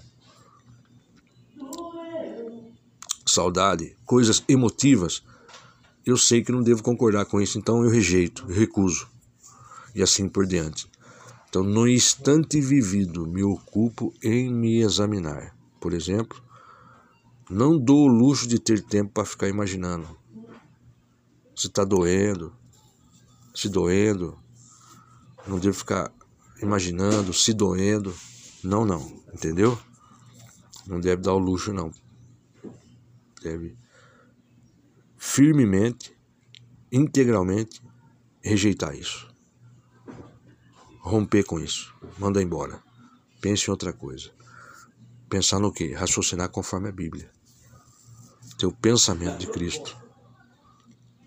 Me lembro da palavra, corro para a palavra, como a palavra, me alimento da palavra, creio na palavra, Sou inundada minha mente pela palavra e pratico a palavra. O Senhor vai dar força para isso. Então, tempo eu estou na palavra, tempo eu estou me examinando. Depois volto para a palavra e depois volto a me examinar. Então, hoje o tempo todo assim, vou batalhando. Meu pensamento não pode procurar exemplo. O pensamento que vai procurar. Né? É, como estão os filhos? Como está minha mãe? Como vou pagar as contas? Será que isso? Como vai ser aquilo, aquilo? como vai ficar o processo, como é que eu, como que eu devo fazer, mas como será isso? Não, não. Tem que aprender que de uma vez por todas que eu orei, está entregue ao Senhor, pronto. Então eu rejeito isso, rejeito essa sugestão que é para te fraudar. Essa sugestão eu rejeito, porque essa sugestão é para te machucar, é para desconcentrar do momento presente. Não devo procurar pensar nisso é, que eu acabei de falar. Você é como um satélite que fica puxando um, um sinal de Wi-Fi, procurando saber o que vai acontecer amanhã, fica procurando, entendeu? Não, isso não. Eu tenho que procurar Jesus, todo instante, entendeu? Procurar Jesus, que inevitavelmente é, inevitavelmente vai acontecer a promessa dele. E inevitavelmente vai acontecer também que eu vou precisar tomar decisões no dia de hoje. Pequenas decisões, médias decisões e qualquer outra decisão, todas as decisões. Eu vou eu vou decidir em conformidade com a palavra de Deus. Por isso, devo estar vigilante, confiante, orando e obedecendo a Jesus. Então, quando me procurar, entendeu?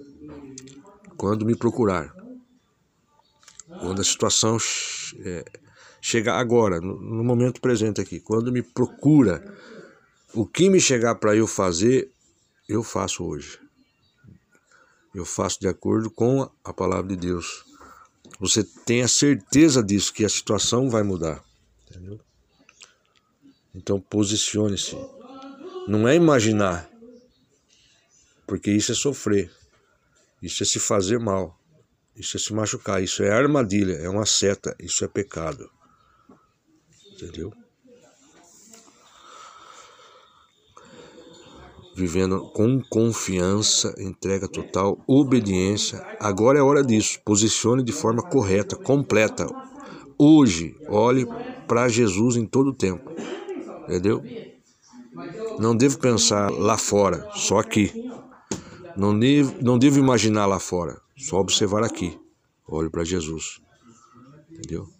Tem milhares de ensinamentos dele na Bíblia. E o que ele diz é a verdade. O que Jesus diz é poder. É isso que eu vou ocupar.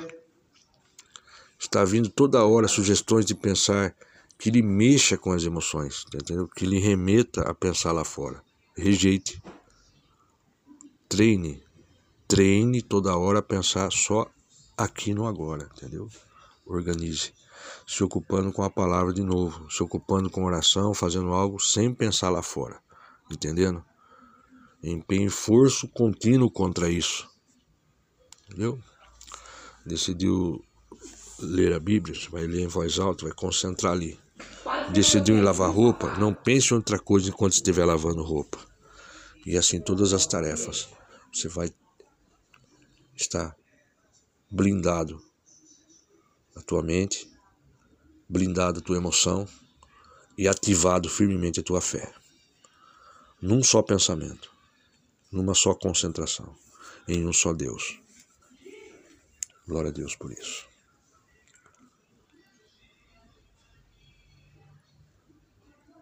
Porque todo o que é nascido de Deus vive, vence o mundo. E esta é a vitória que vence o mundo, a nossa fé. 1 João 5,4. Então a fé não está baseada no sentimento, no sentir, mas está baseada na sabedoria, aqui na cabeça. Está baseado no conhecimento, saber. Tudo que a gente tem que fazer é raciocinando segundo o Evangelho de Jesus Cristo. Nós temos que ter a resposta aqui, ó, aqui na Bíblia. A resposta está na Bíblia paciência, tranquilidade, concentração no momento presente. 100%. Rejeite emotivo, rejeite assimilações, rejeite provocações, rejeite influências, rejeite lembranças, saudades, medo, imaginações extremistas, rejeite, jogue tudo isso no lixo. Isso é lixo, conhecimento do mundo é lixo emoções é a carne. Rejeite a carne e vá para a palavra. concentrado no momento presente.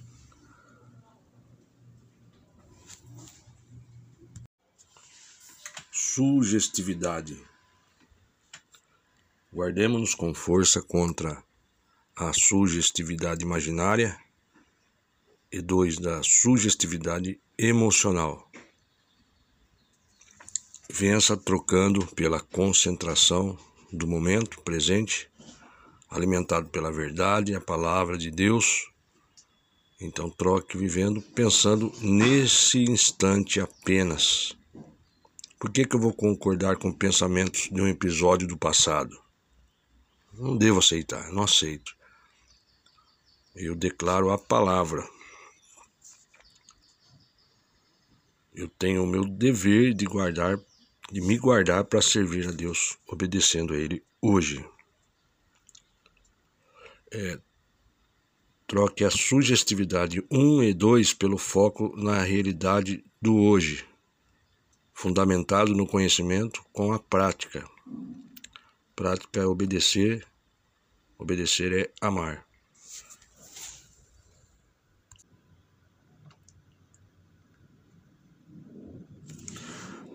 troque a todo momento que necessário o um e dois é, pelo pensamento espiritual, pela oração contínua e ações de graça.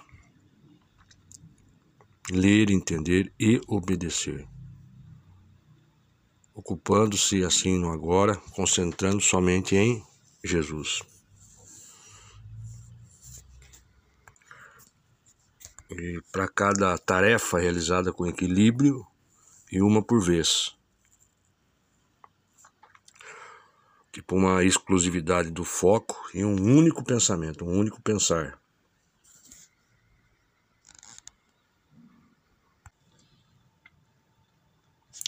Um pensamento por vez. Agora preste atenção: nem pensamento do passado, nem sentimental nem futuro, só hoje. Com pausas fazendo como ao Senhor, pausadamente, paulatinamente, com pausas fazendo como ao Senhor e conforme tuas forças.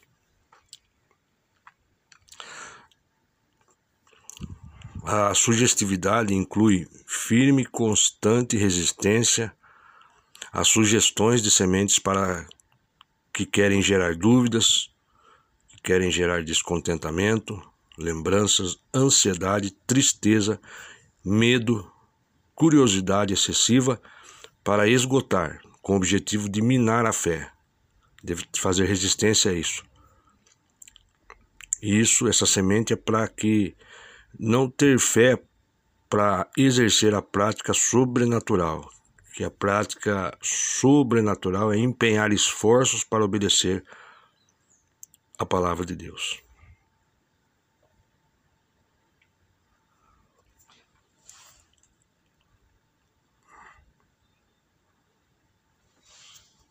Por que, que eu vou pensar no ontem? Por que preocupar com ontem? Eu rejeito isso, recuso. Por que, que eu vou preocupar com aquilo que não me foi dado, portanto não é meu? O amanhã não me pertence. Eu rejeito preocupar com amanhã. Isso é ansiedade. Se nem no hoje devo preocupar, se nem no hoje eu devo inquietar, mas sem viver, viver o dia de hoje, viver é amar, amar é obedecer, obedecer é confiança, confiar. Portanto, pense só no agora. A memória é esperançosa, esperar gera confiança, olhando para a firmeza de Jesus. Descanse na fidelidade eterna.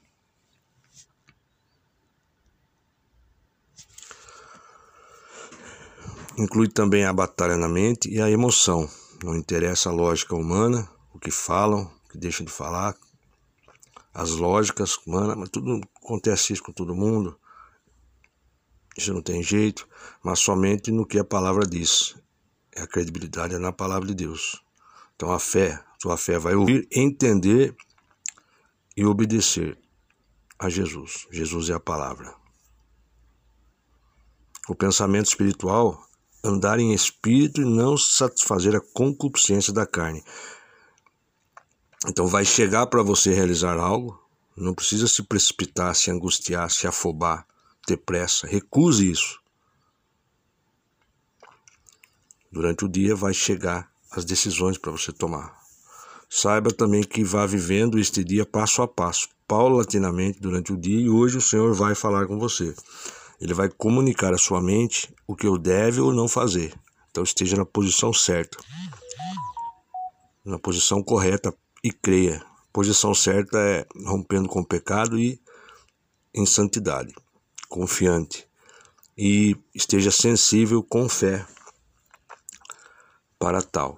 Esteja sensível com fé para receber. Então não precisa ter pressa, não precisa se afobar, se preocupar, se inquietar, que isso não deve ser feito de forma alguma. Você rejeita isso, rejeita pensamentos e se concentra no, no minuto presente. E saiba que até o final do dia, durante o dia, o Senhor vai comunicar com você.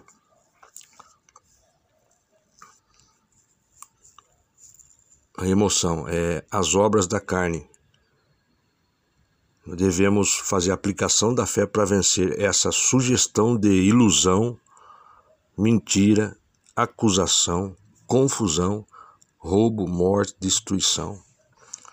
Aplicar força, fé para vencer isso. Então, não as emoções.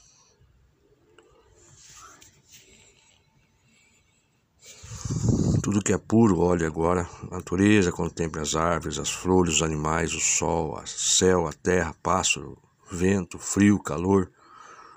Principalmente, olhe para a promessa de Deus. Pense na promessa, pense nisso. Deus realiza a promessa. Deus faz o que ele mandou escrever na Bíblia. Deus cumpre o que está escrito. Deus é fidedigno. A promessa dele não falha ah, você deve estar posicionado de forma correta, em obediência diária. Então, realizando o que precisa ser feito, realizando o que chegou à tua mão para fazer, com paz. Paz é fazer de forma comedida. Entregue tudo ao Senhor em oração e obediência. Pratique a palavra. Então não fique imaginando isso, aquilo, lembrando o passado ou pensando no futuro, se inquietando, isso é mal. Isso é se fazer mal, entendeu? Isso é pecar contra a gente mesmo. Então não dê lado às emoções. Nas emoções é o que o inimigo trabalha. Então não aceite sugestões de comparações, não aceite sugestões de lembranças. Guarde-se contra a emoção, contra o sentimento, guarde-se contra os pensamentos. Não aceite sugestões de recordações. Não aceite, guarde-se deve fazer. Ore, orando em todo o tempo, se examinando a todo instante. Isso que vai ocupar seu dia. Santifique-se, entregue. Entregar é, é confiar. O Senhor é que muda. Você entregou para o Senhor? Ele que realiza, que cuida, que faz, que manda, que cria, que envia, que salva, que trata, que manda para o deserto. Tudo é o Senhor que cura, que liberta, que nos ensina, ele é justiça. Agora, correto. Deve imaginar isso. O que eu devo fazer para agradar ao Senhor? Somente isso. O que eu devo fazer hoje para agradar ao meu Senhor? Exemplo, se eu sei que eu devo me examinar, como falou agora. Então, nesse momento aqui, o que eu penso está de acordo com Jesus? Agora, quer me sobrevir tristeza? Eu rejeito, não aceito, não vou concordar. Sei que eu não devo concordar, então eu rejeito, eu recuso. Ah, vem pensamento de, ah, que saudade, eu recuso. Medo, eu recuso, eu não aceito. E assim por diante. No instante vivido, me ocupo em me examinar, por exemplo, fazer, me autoexaminando. E não dou luxo, não darei o luxo de ter tempo para ficar imaginando, se doendo, entendeu? Se machucando. Tá entendendo? Então o tempo, o tempo correto. ou estou na palavra e tempo estou me examinando. Depois eu volto para a palavra e depois me volto para me examinar. E volto para a palavra. Peço a Deus para obedecer. Então, hoje o tempo todo assim. Hoje o tempo todo assim.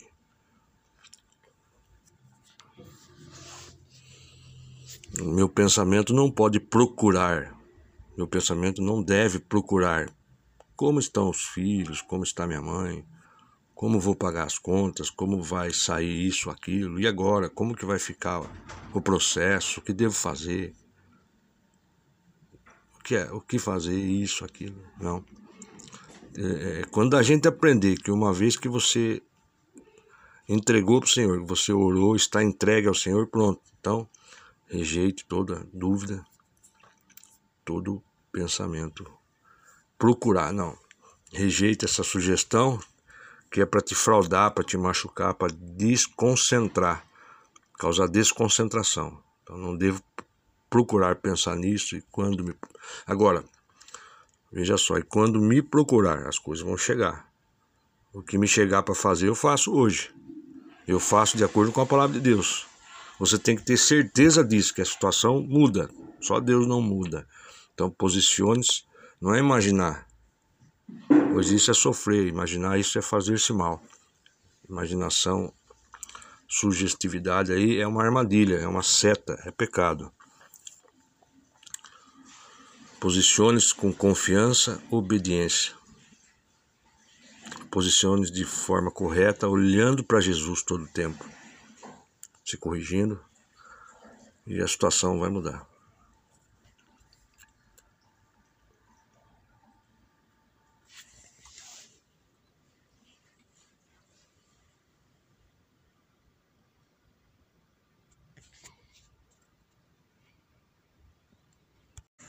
É justo pensar que Deus está no controle de todas as coisas e de cada um de nós individualmente.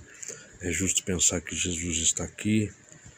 É correto pensar que ao Senhor pertence a honra, glória e louvor para sempre. É verdadeiro pensar que Deus cuida, protege a gente. É correto a gente pensar que devemos entregar ao Senhor as nossas preocupações, lançar sobre ele toda a nossa ansiedade, porque ele tem cuidado de nós. É correto a gente pensar que o Senhor nos protege, nos ama, que devemos enfrentar uma crise, devemos enfrentar uma situação pensando só no momento, pensando só no momento e não em qualquer coisa para frente.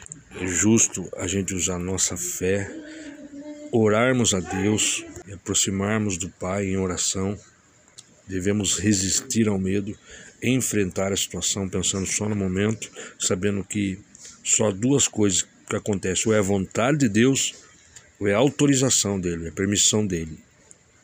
E ele promete estar junto conosco a todo instante. Nós devemos apresentar a ele a nossa confiança. Porque quando confiamos no Senhor, nós nunca ficaremos frustrados.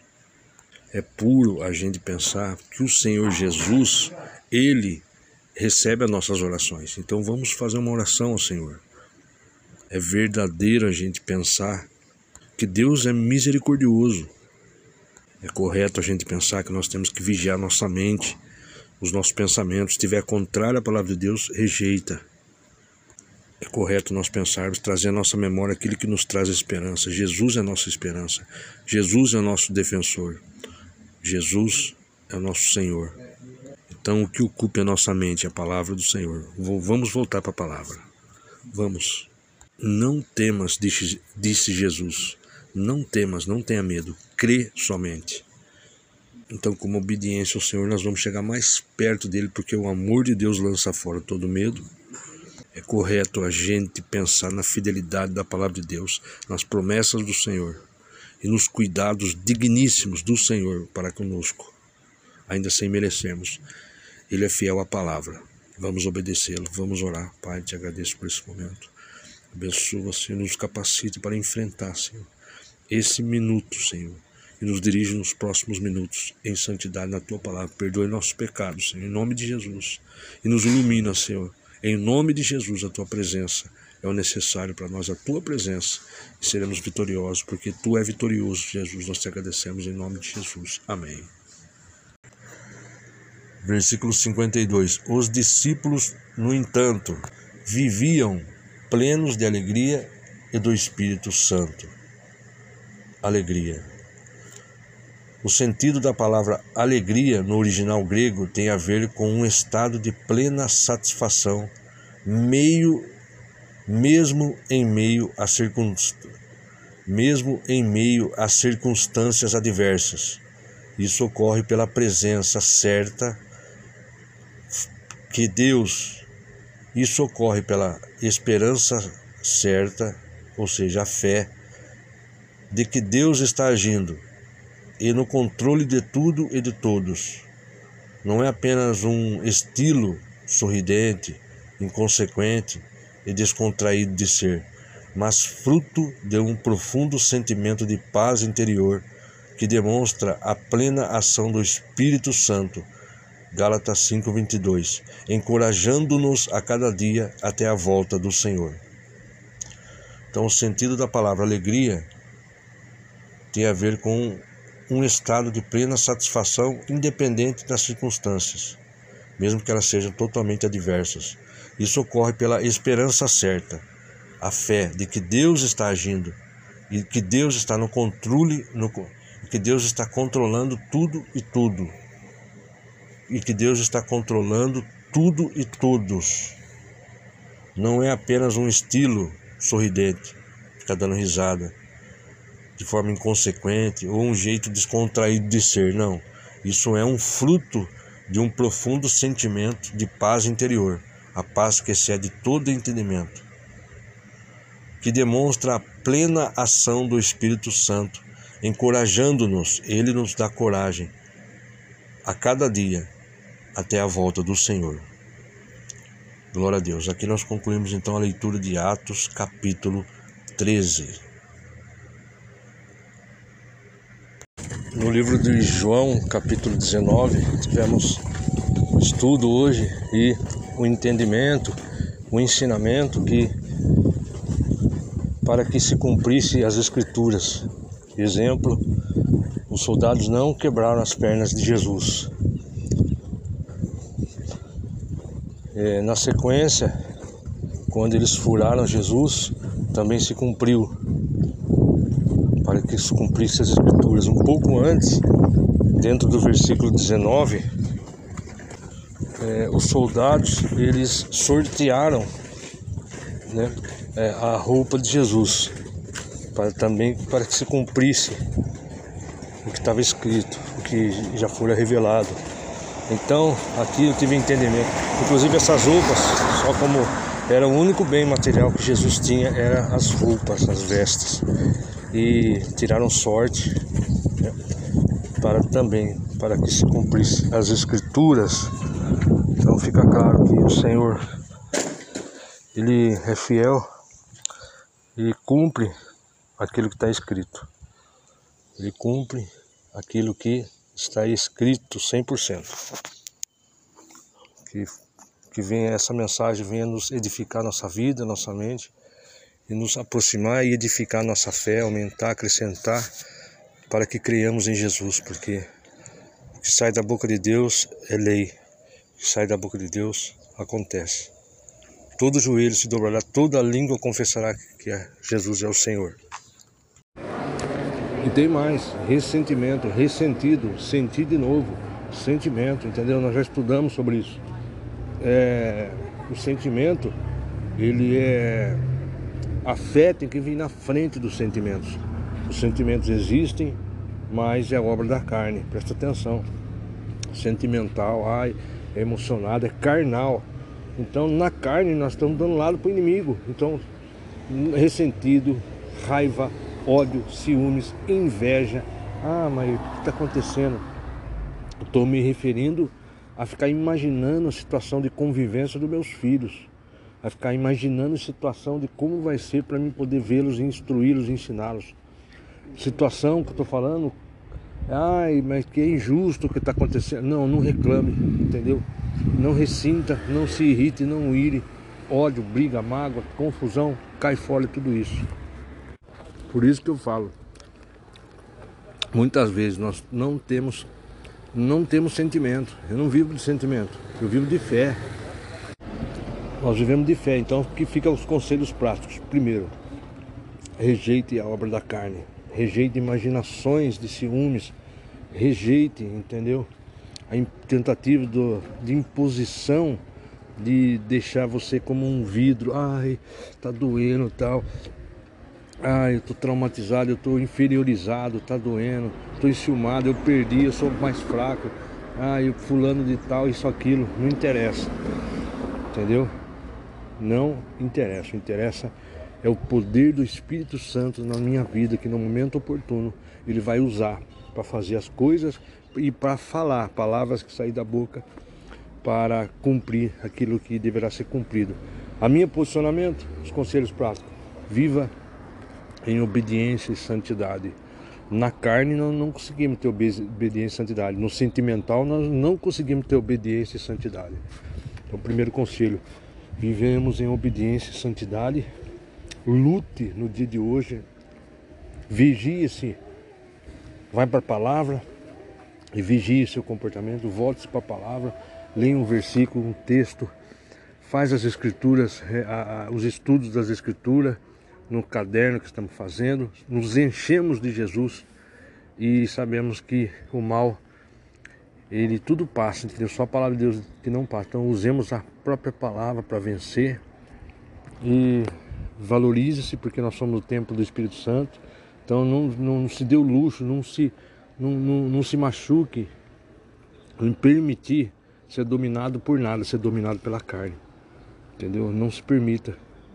É, quando vier essa seta do inimigo, de ficar aborrecido, inferiorizado, traumatizado, porque Deus não gosta de homem assim não. Deus gosta de homem que crê nele, que confia.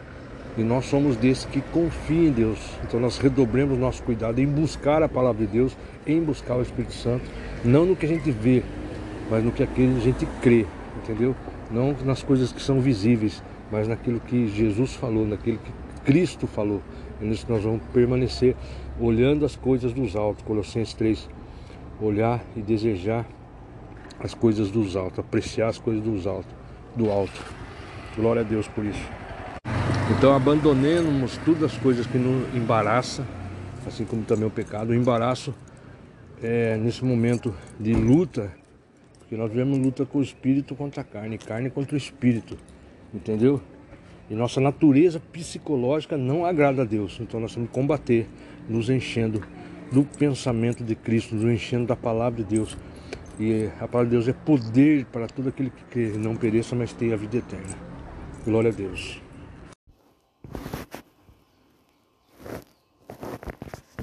Segunda Coríntios 4, versículo 17. Versículo 17 ele continua falando, pois as nossas aflições, leves e passageiras, estão produzindo para nós uma glória incomparável de valor eterno.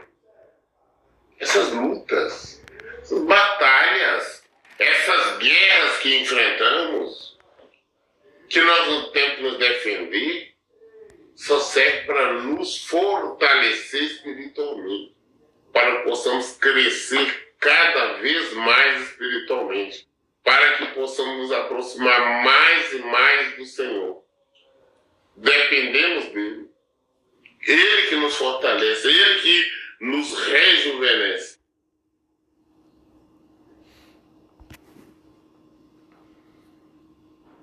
Sendo assim, versículo 18, fixamos nossos olhos não naquilo que se pode enxergar, mas nos elementos que não são vistos, pois os visíveis são temporais, ao passo que o que não se vê são eternos. Pessoas gostam muito de estar olhando as coisas que, que perecem. Ai, olha, gostam de confiar numa casa, em um carro, em uma roupa. Gostam de confiar em pessoas, em qualquer coisa. possam confiar naquilo que estão vendo. É por isso que sofrem. É por isso que caem. É por isso que morrem. Estou falando de morte espiritual. Um dos motivos que eu sempre falo para as pessoas quais eu acompanho: não olhe para a circunstância, não olhe para a situação. É confiar no Senhor. Olhe para o Senhor. Você tem que procurar viver o Evangelho, praticar o Evangelho, sabendo que a palavra dele vai se cumprir. O Evangelho vai se cumprir, sim, em sua vida, se você estiver olhando para ele. Mas quando você vem para ele, aí você, eu estou querendo a restauração do meu casamento. Aí o que eu quero é o meu casamento de volta. Vem em busca de uma mágica. E infelizmente são muitas denominações que ensinam as pessoas a, a viver esperando uma mágica, querendo uma mágica. Basta nós vermos chamamentos das igrejas, das denominações. Venha, venha tomar posse da bênção. Ah, o seu milagre está aqui. Hoje é, é dia do milagre, é tarde do milagre, é tarde da bênção. É isso, é aquilo. E a pessoa vão para lá e não consegue, não, não acontece nada, não consegue nada. Mas a ilusão, estes pregadores que são profissionalíssimos, isso aí nós temos que nos render, são excelentes profissionais, conseguem fazer com que a pessoa todos os dias esperando. E nunca acontece. Elas estão olhando para aquilo que é visível. Nós não olhamos para aquilo que é invisível. Aquilo que o Senhor diz que vai acontecer, com certeza vai. Ah, pastor, mas ele não me disse nada, não. Tem que ver na palavra. Ele fala na palavra, confia na palavra. Então, glória a Deus, ele já disse para você. Então, glória a Deus, ele já disse para você.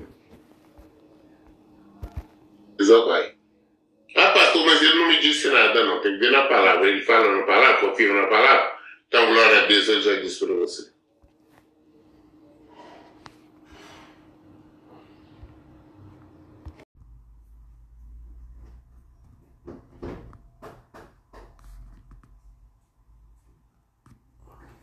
versículo 20 fala: Pois tantas quanto forem as promessas de Deus, todas têm em Cristo o sim. Por isso, por intermédio dele, o Amém. E assim proclamado por nós para a glória de Deus. Todas as promessas de Deus têm sim. Através de Jesus Cristo, Amém. Aí quando eu falo com você da promessa de Deus na restauração do casamento, eu não falo não, pode ser que seja, pode ser que não seja, não. Pode ser, vai ser. Depende de vocês. Depende de nós, não mais do Senhor. O sim dele nós temos. Entenda isso, tem, é, tem essa compreensão. O sim do Senhor, a promessa favorável à restauração do seu casamento, à restauração da sua família, sim. Em Cristo, nós temos amém. Vai ser, com certeza. Ah, mas pastor, por que às vezes não acontece demora? Esse não é nosso, é a nossa carne.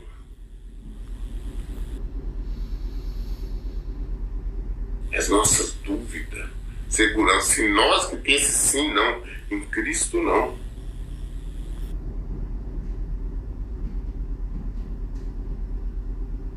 Ele falou a carne, nossas dúvidas, segurança.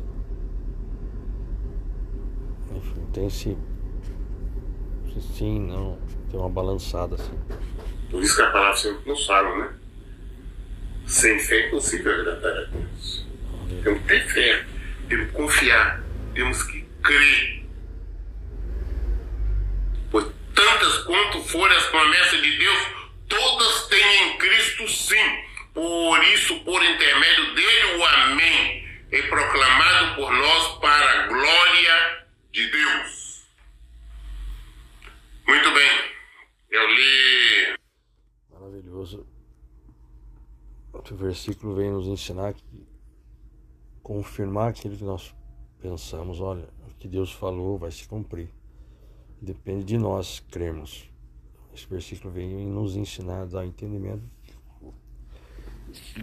Tantas quantas promessas de Deus está escrito na palavra de Deus, tem o sim. Vai acontecer. De Deus nós já temos sim. É, nosso posicionamento é de fé e obediência. Vai se cumprir.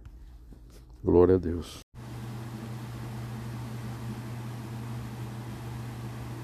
Não vos preocupeis com o dia de amanhã, pois amanhã trará suas próprias preocupações. Não preocupar hoje. É, é, é suficiente o mal que cada dia traz a si mesmo.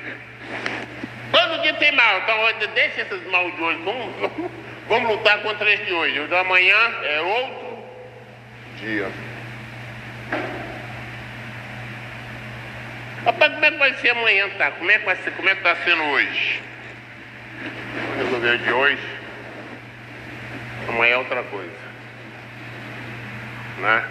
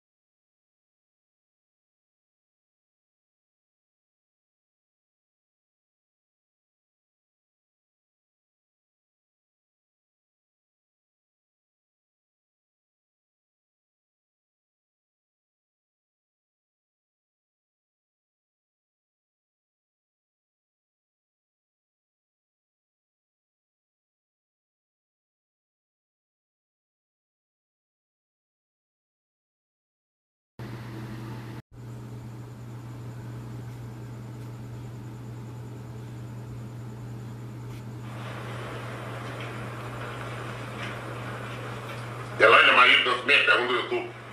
Boa noite. Pastor, a paz de Cristo. É normal quanto achar que ama ao M? O negócio era o negócio do M. Se não sentimos falta deles, por sermos só uma carne, eles também sentem o mesmo? Meu filho, uma só carne. Então, irmão, mas eu tenho que entender que a nossa luta é espiritual. E a arte do, do, do nosso adversário que é enganar. É, é enganador. Faz a pessoa acreditar que ama, está apaixonado.